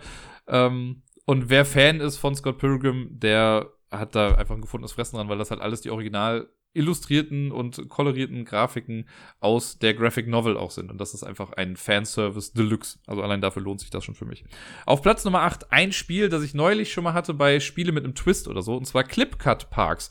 Das quasi, also früher hatte man gesagt Roll and Write, mittlerweile ist es, es wäre ein Flip and Fill, aber hier ist es eher ein Roll and Cut Game. Also man würfelt und würfelt und dann hat man so ein kleines Blatt vor sich, wo man dann Sachen ausschneiden muss und man darf dann bestimmte Schnitte nur machen und damit versucht man Karten zu erfüllen, die vor einem liegen, quasi Parks. Deswegen heißt es dann Clipcard Parks. Ähm, das legt man dann dahin und wer zuerst irgendwie fünf Karten oder so gemacht hat, der hat dann das Spiel gewonnen. Äh, gefällt mir aufgrund dieses Gimmicks einfach total gut und es ist eigentlich, also es sieht erstmal total simpel aus, aber man kann schon eine ganze Menge Hirnleistung reinstecken, äh, wenn man die Schnitte klug setzen möchte. Auf Platz Nummer 7 ein Solo-Spiel und Renegade Games hat ja auch echt einen guten Track Record, was äh, Solo-Spiele angeht. Die haben ja die Solo Hero, Solo Hero Series. Äh, und eins davon, das erste Spiel davon, war Proving Grounds. Ein Echtzeitspiel, wo man eine Minute lang frenetisch Würfel würfelt und die versucht auf bestimmte Sachen draufzulegen. Man spielt quasi eine, ich glaube, so eine Prinzessin, der ein Unrecht getan wurde und sie muss sich jetzt aber in der Arena beweisen und dann kommen von allen Seiten irgendwelche Gegner angerottet und dann äh, muss man sich auf einer Seite verteidigen und da dann aber kämpfen und sonst was. Und dafür muss man halt Würfel würfeln und die richtig dann hinlegen und man hat halt nicht viel Zeit dazu. Und dann gibt's immer so eine Resolution Phase, wo man guckt, was jetzt eigentlich genau passiert.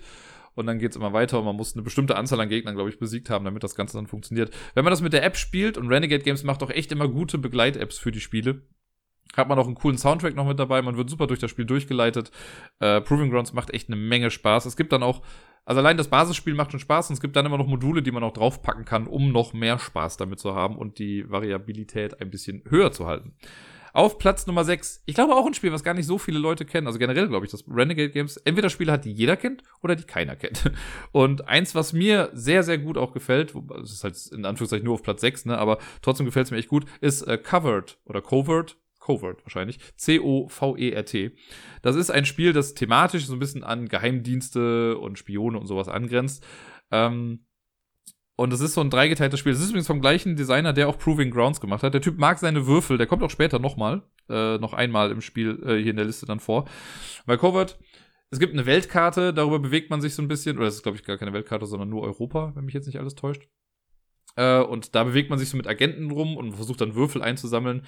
Das macht man in einer Runde. Aber der Hauptmechanismus ist eigentlich, dass man, äh, man hat Würfel, die würfelt man am Anfang und man macht mit den Würfeln dann so ein Einsatzspiel. Und man kann dann äh, die Würfel auf bestimmte, ja, so Art Worker-Placement-Felder dann setzen. Und da gibt es einen ganz coolen Mechanismus, denn jedes, es gibt so vier Aktionsfelder für die Würfel. Und wenn ich als erstes einen Würfel platziere, angenommen, ich lege die zwei irgendwo hin, dann muss die nächste Person, die da was spielen möchte, angrenzend dazu setzen. Also wenn ich die zwei setze, muss es dann eine 1 oder eine 3 geben. Ne? Und angrenzend zu 1 ist dann die 6 und die 2. Äh, und da muss man halt einfach gucken, dass das irgendwie zusammenpasst. Und da man sieht, was die anderen gewürfelt haben, kann man das auch ganz gut, also kann man Leute gut in die Enge treiben. Wenn ich jetzt weiß, okay, du brauchst unbedingt diese Aktion, um was Cooles zu machen, dann setze ich da vielleicht einen Würfel hin, bei dem ich weiß, dass du keinen angrenzenden Würfel dahin platzieren kannst. Dann kann ich dich quasi da so ein bisschen äh, blocken. Abgesehen davon, das sind so drei Phasen, die man macht. Man macht erst das, dieses Würfel einsetzen, dann kommt so eine Code-Breaking-Phase, da ist so ein kleines, so Zahlenplättchen, die kann man ein bisschen manipulieren und versucht dann noch bestimmte Codes auf Karten hinzubekommen, was halt so ein nettes kleines Minigame ist noch da drin. Und dann löst man die Würfel quasi aus. Dann sage ich, okay, ich habe den genommen, ich darf jetzt meine Agenten hier und da bewegen, ich mache das, mache einen Auftrag fertig. Und man versucht so nach und nach halt immer seine Agenten irgendwo an bestimmten Orten stehen zu haben und bestimmte Items zu sammeln. Äh, man kann sich auch durch Karten noch irgendwie auf der Weltkarte rumbewegen. Und ja, dann spielt man, glaube ich, bis jemand fünf Missionen gemacht hat und dann werden die Punkte zusammengezählt.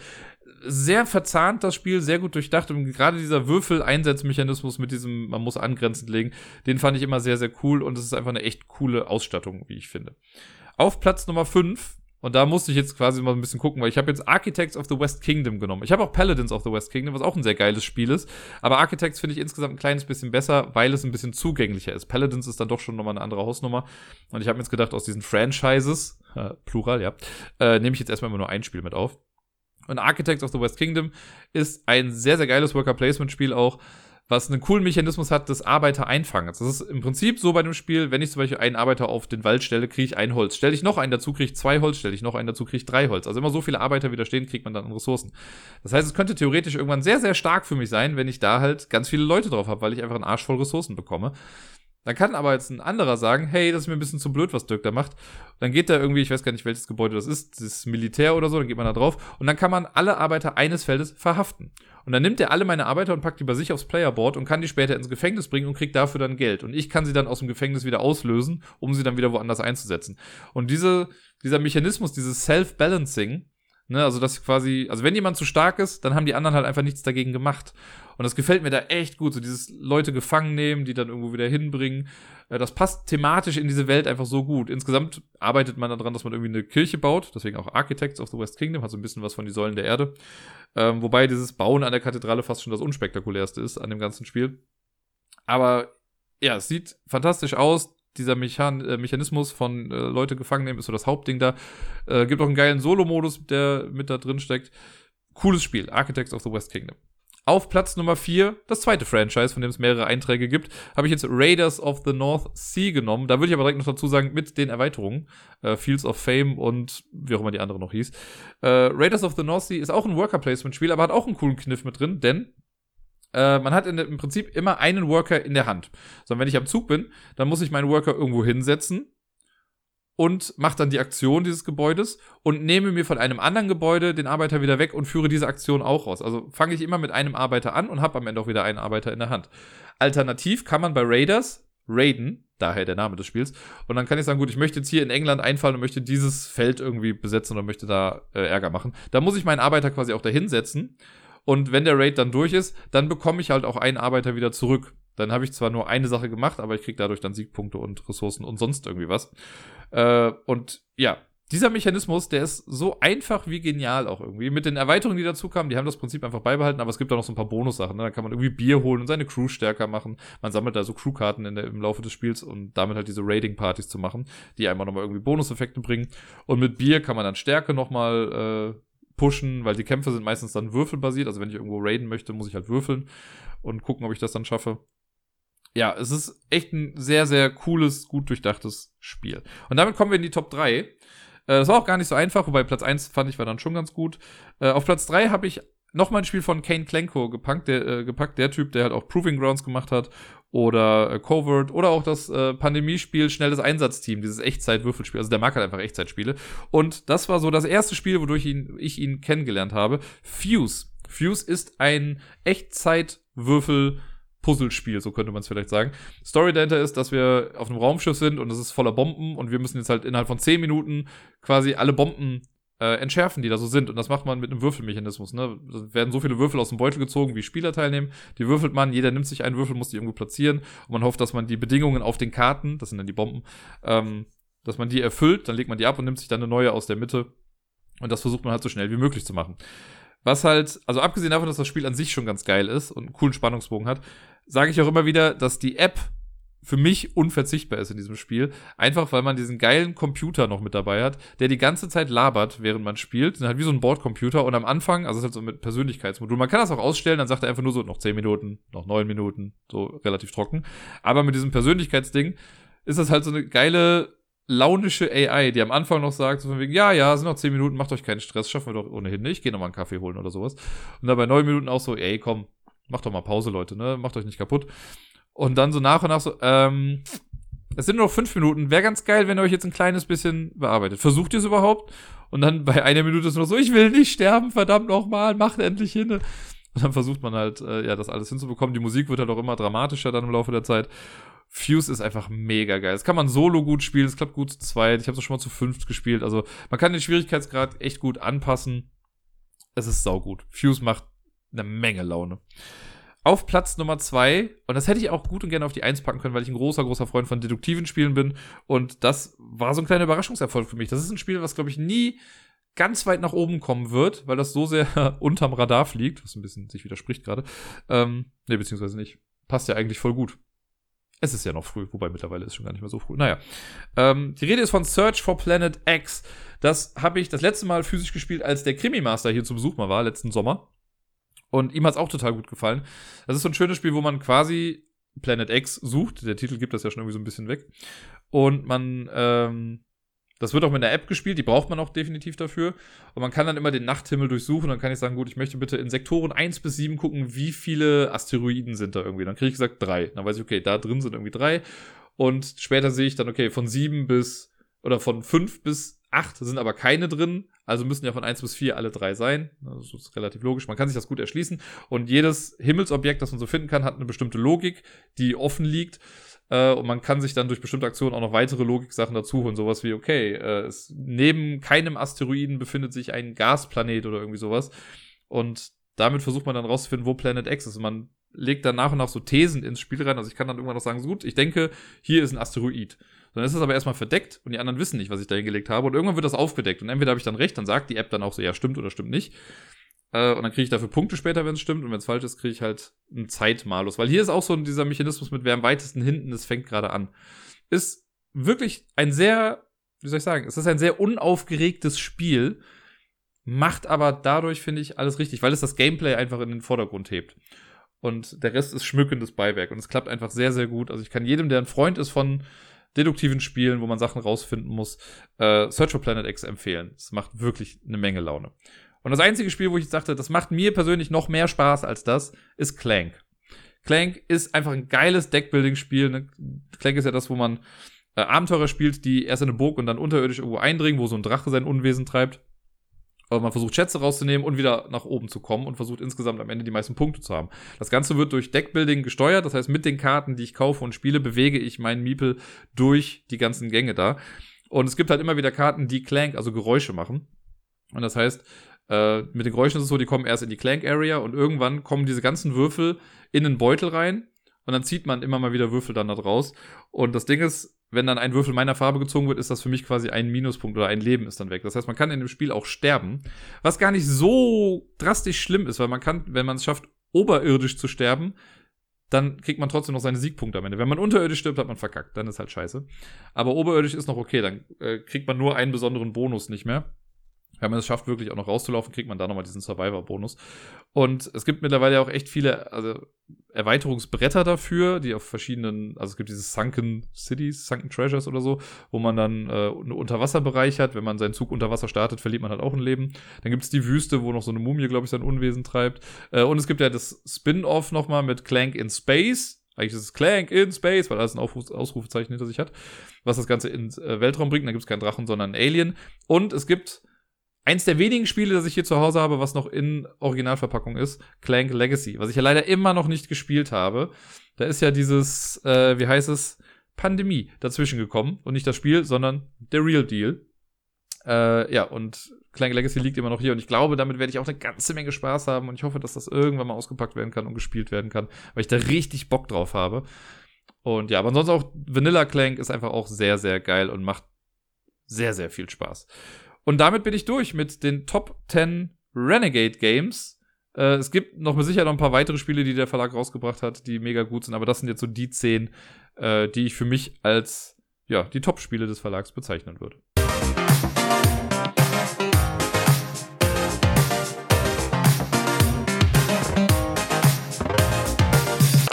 Und sonst so.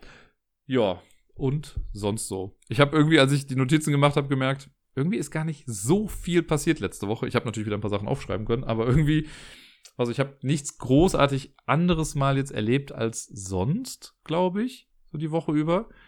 Ich war die meiste Zeit im Homeoffice und war wie sonst auch immer mit dem Miepel spazieren, aber sonst. Oder ich habe irgendwas krasses vergessen. Das kann natürlich auch sein.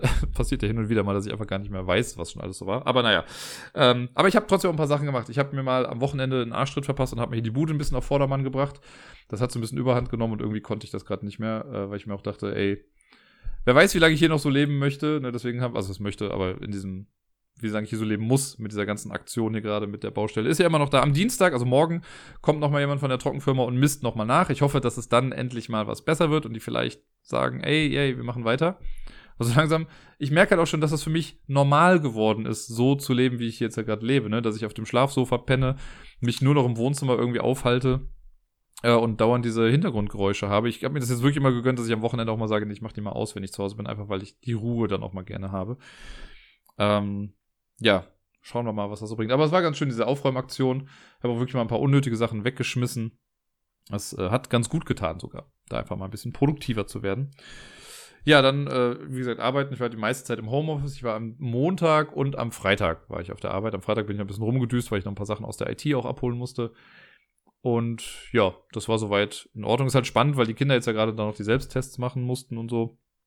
Ähm, ja, wobei, und dann wurde ja eh wieder alles umgeschmissen weil es dann ja hieß, also letzte Woche war ja die erste Woche nach den Ferien, da hatten wir dann noch quasi nur Homeschooling plus Notbetreuung und die Abschlussklassen waren da. Jetzt ist es so, dass wir wieder im Wechselding sind. Das heißt, die Hälfte der Kinder ist in der Schule, die anderen sind zu Hause, plus die Kinder, die wir in der Notbetreuung haben. Ähm, mal gucken, wie lange das jetzt so weitergeht. Das ist ja immer das Geile, dass das so ja, halbwegs spontan entschieden wird oder gar nicht langfristig. Also gucken wir mal. Ich würde ja fast mal behaupten, die machen jetzt bis zum Ende des Schuljahres das Wechselmodell. Ich kann mir also es würde nicht meinem gesunden Menschenverstand entsprechen, wenn sie jetzt sagen würden, ja, wir machen jetzt äh, ab in zwei Wochen dann doch wieder komplett normalen Unterricht. Das kann es ja irgendwie auch nicht sein. Also schauen wir mal, es bleibt auf jeden Fall weiterhin spannend. Spannend war auch, dass Köln letzte Woche auch recht spontan äh, die Ausgangssperre eingeführt hat. Es gibt ja schon Städte, in denen das jetzt schon der Fall war und in denen das schon gemacht wurde. In Köln war das jetzt aber so ein schnelles Ding. Da wurde am, ich weiß gar nicht mehr, wann es war, am Donnerstag oder am Freitag wurde das, glaube ich, bekannt gegeben, dass es äh, ja zu dieser Ausgangssperre kommen soll. Das heißt, man darf jetzt zwischen 21 Uhr und 5 Uhr morgens nicht mehr das Haus verlassen. Und nur wenn man halt einen triftigen Grund hat, also von der Arbeit kommt oder zur Arbeit geht oder Essenslieferant ist oder so. Und ja, das sind so zwei Seelen in meiner Brust. Irgendwie denke ich mir einerseits so, ja gut, es wird mal was gemacht aber ich habe halt nicht das Gefühl, dass gerade die Zeit zwischen neun und fünf, also da ja sowieso die ganzen Restaurants und so zu haben, ähm, dass da die Ausgangssperre jetzt großartig was bringt. Sinnvoller fände ich, wenn man einfach sagt, man macht halt sowas wie die Grünflächen und sowas dann halt nachts zu. Aber jetzt so komplett. Also, man darf halt ja auch noch nicht mal irgendwie einfach über die Straße gehen. Also, theoretisch würde ich mich ja schon strafbar machen, in Anführungszeichen, wenn ich einfach nur rüber zum Miepel gehen würde in der Zeit. Wenn jetzt irgendwas ist und ich gehe da hin, theoretisch verstoße ich dagegen, wobei, ne, das ist dann wieder so ein, ein triftiger Grund. Äh, das heißt, irgendwie zählt es dann doch wieder auch nicht.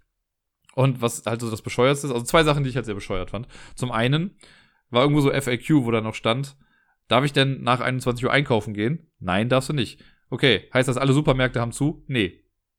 Hä? Warum haben denn die Supermärkte auf, wenn doch sowieso niemand einkaufen gehen kann? Also ist ja auch ein bisschen Quatsch. Klar, dann können die Leute vielleicht mehr im Laden rumräumen und so, aber nee, irgendwie entbehrt das so jeder Logik.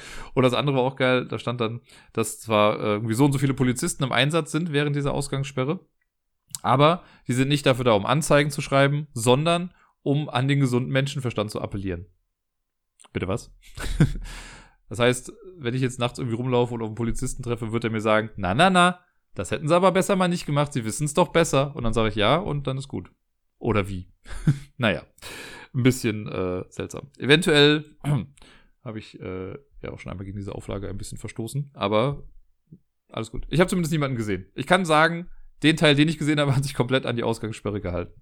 Bis auf mich in dem Fall. Aber gut. Es war jetzt auch nicht, dass ich irgendwie eine Weltreise gemacht habe. Ich bin wirklich nur in dem Stadtteil von einem Haus zum anderen gegangen. Und das war's dann. Ja, mal gucken, wie lange das jetzt hier so äh, bleibt in Köln. Man darf gespannt sein. Es soll jetzt auch irgendwann dann dieses ganze Bundesgesetz dann irgendwie durchkommen. Mal gucken, was da dann noch alles mit dranhängt. Köln wollte da, glaube ich, einfach schon mal direkt von vornherein so einen Schritt weitergehen und das, äh, ja, uns auferlegen. Aber ja, im Prinzip finde ich ja gut, das, was gemacht wird ne, dass das irgendwie mal eindämmt, weil wir haben alle einfach keinen Bock mehr. Ich glaube, da spreche ich für alle. Ich wüsste nicht, dass jetzt noch irgendjemand sagt, ach, so die ganze Zeit zu Hause sein, finde ich eigentlich ganz nett. Naja. Ähm, dann habe ich, äh, am Samstag habe ich gestreamt mit der lieben Sanna mal wieder. Wir haben ja, wir sind ja rätselmäßig immer ganz gerne unterwegs. Vor ein paar Wochen war es ja Keep Talking and Nobody Explodes. Jetzt haben wir Last Will gespielt. Das ist ein Online Escape Room, beziehungsweise, also ein Computerspiel, das so ein Escape Room simuliert. Und man kann das auf zwei Modi spielen, entweder im Challenge-Mode, sodass man dann 60 Minuten quasi hat, oder im Casual-Mode, wo man einfach spielen kann. Wir haben den Casual-Mode genommen, weil wir dachten, ach komm, wir wollen uns jetzt auch nicht stressen und wir wollen ja den Stream eventuell jetzt auch nicht schon nach 40 Minuten beendet haben. Und ich dachte immer die ganze Zeit, ja gut, das ist halt dann ein Raum, den man dann in 60 Minuten macht. Aber es gibt schon vier Episoden davon. Das heißt, wir haben vier dieser Sachen gemacht. Ähm, und haben insgesamt auch fast vier Stunden gestreamt, wenn nicht sogar ein bisschen mehr. Wir haben hier noch mal ein bisschen Pause gemacht, am Anfang auch noch ein bisschen geschnackt. Und dann äh, ja, waren wir da vier Stunden dran. Und es war echt, echt cool. Also waren echt nette Rätsel dabei. Bei einem mussten wir aber neu starten, weil wir es nicht wirklich verstanden haben und dachten, es wäre ein Bug. Ich habe später herausgefunden, es war kein Bug. Wir haben eine Sache einfach nur übersehen. Haben den gleichen Raum aber später nochmal geschafft, weil der immer zufällig zusammengewürfelt wird.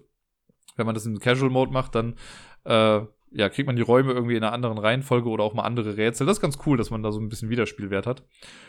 Und nur das allerletzte Rätsel, das hat uns echt die Birne zerschossen, weil wir die ganze Zeit von was Falschem ausgegangen sind.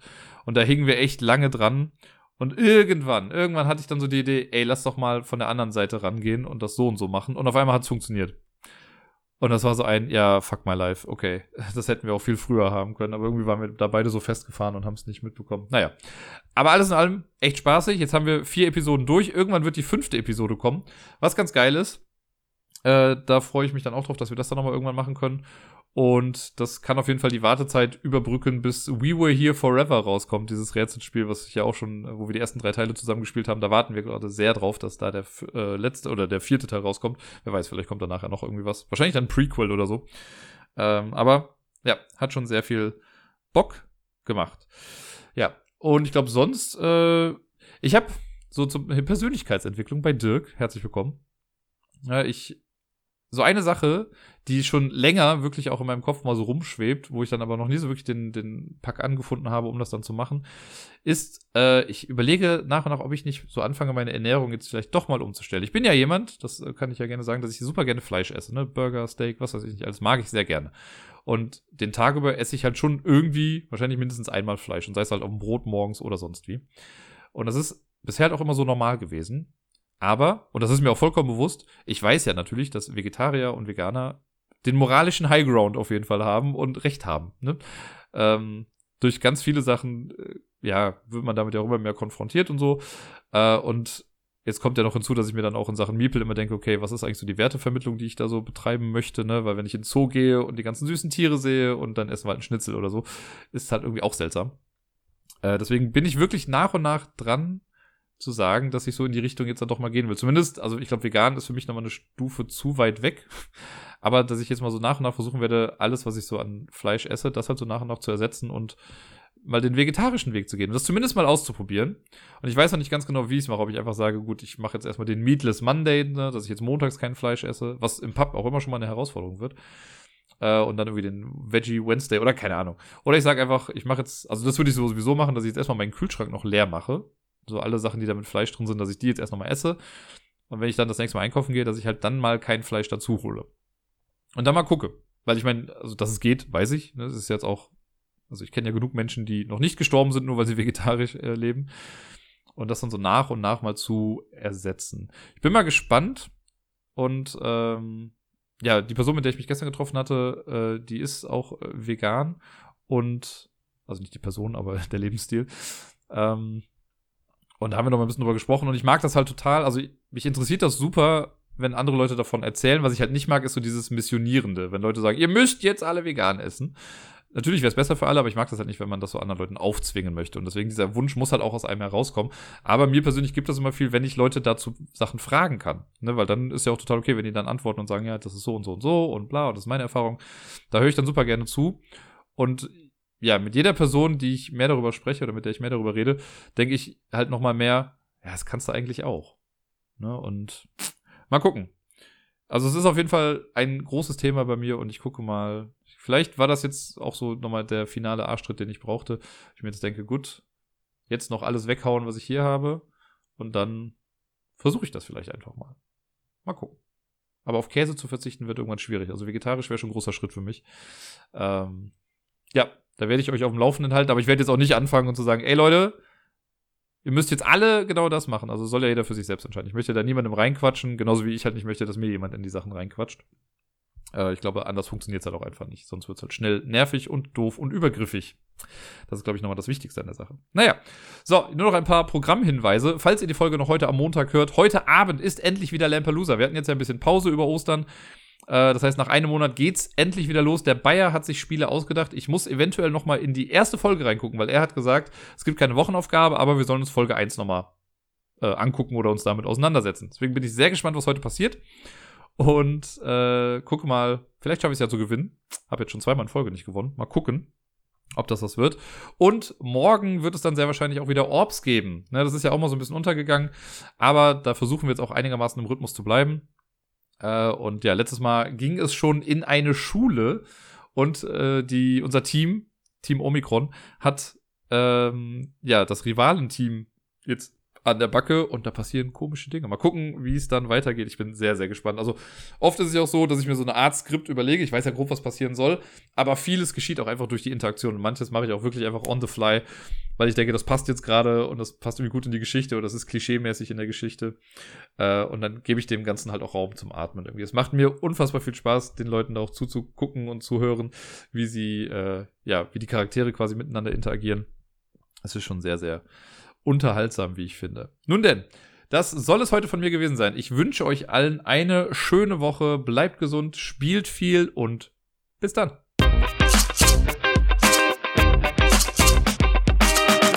Kennt ihr das, wenn man irgendwie so gut gelaunt ist, dass man das selbst ekelhaft findet? Dass man sich denkt so, boah, scheiße, bin ich gerade gut gelaunt? Eventuell ist das bei mir der Fall gerade.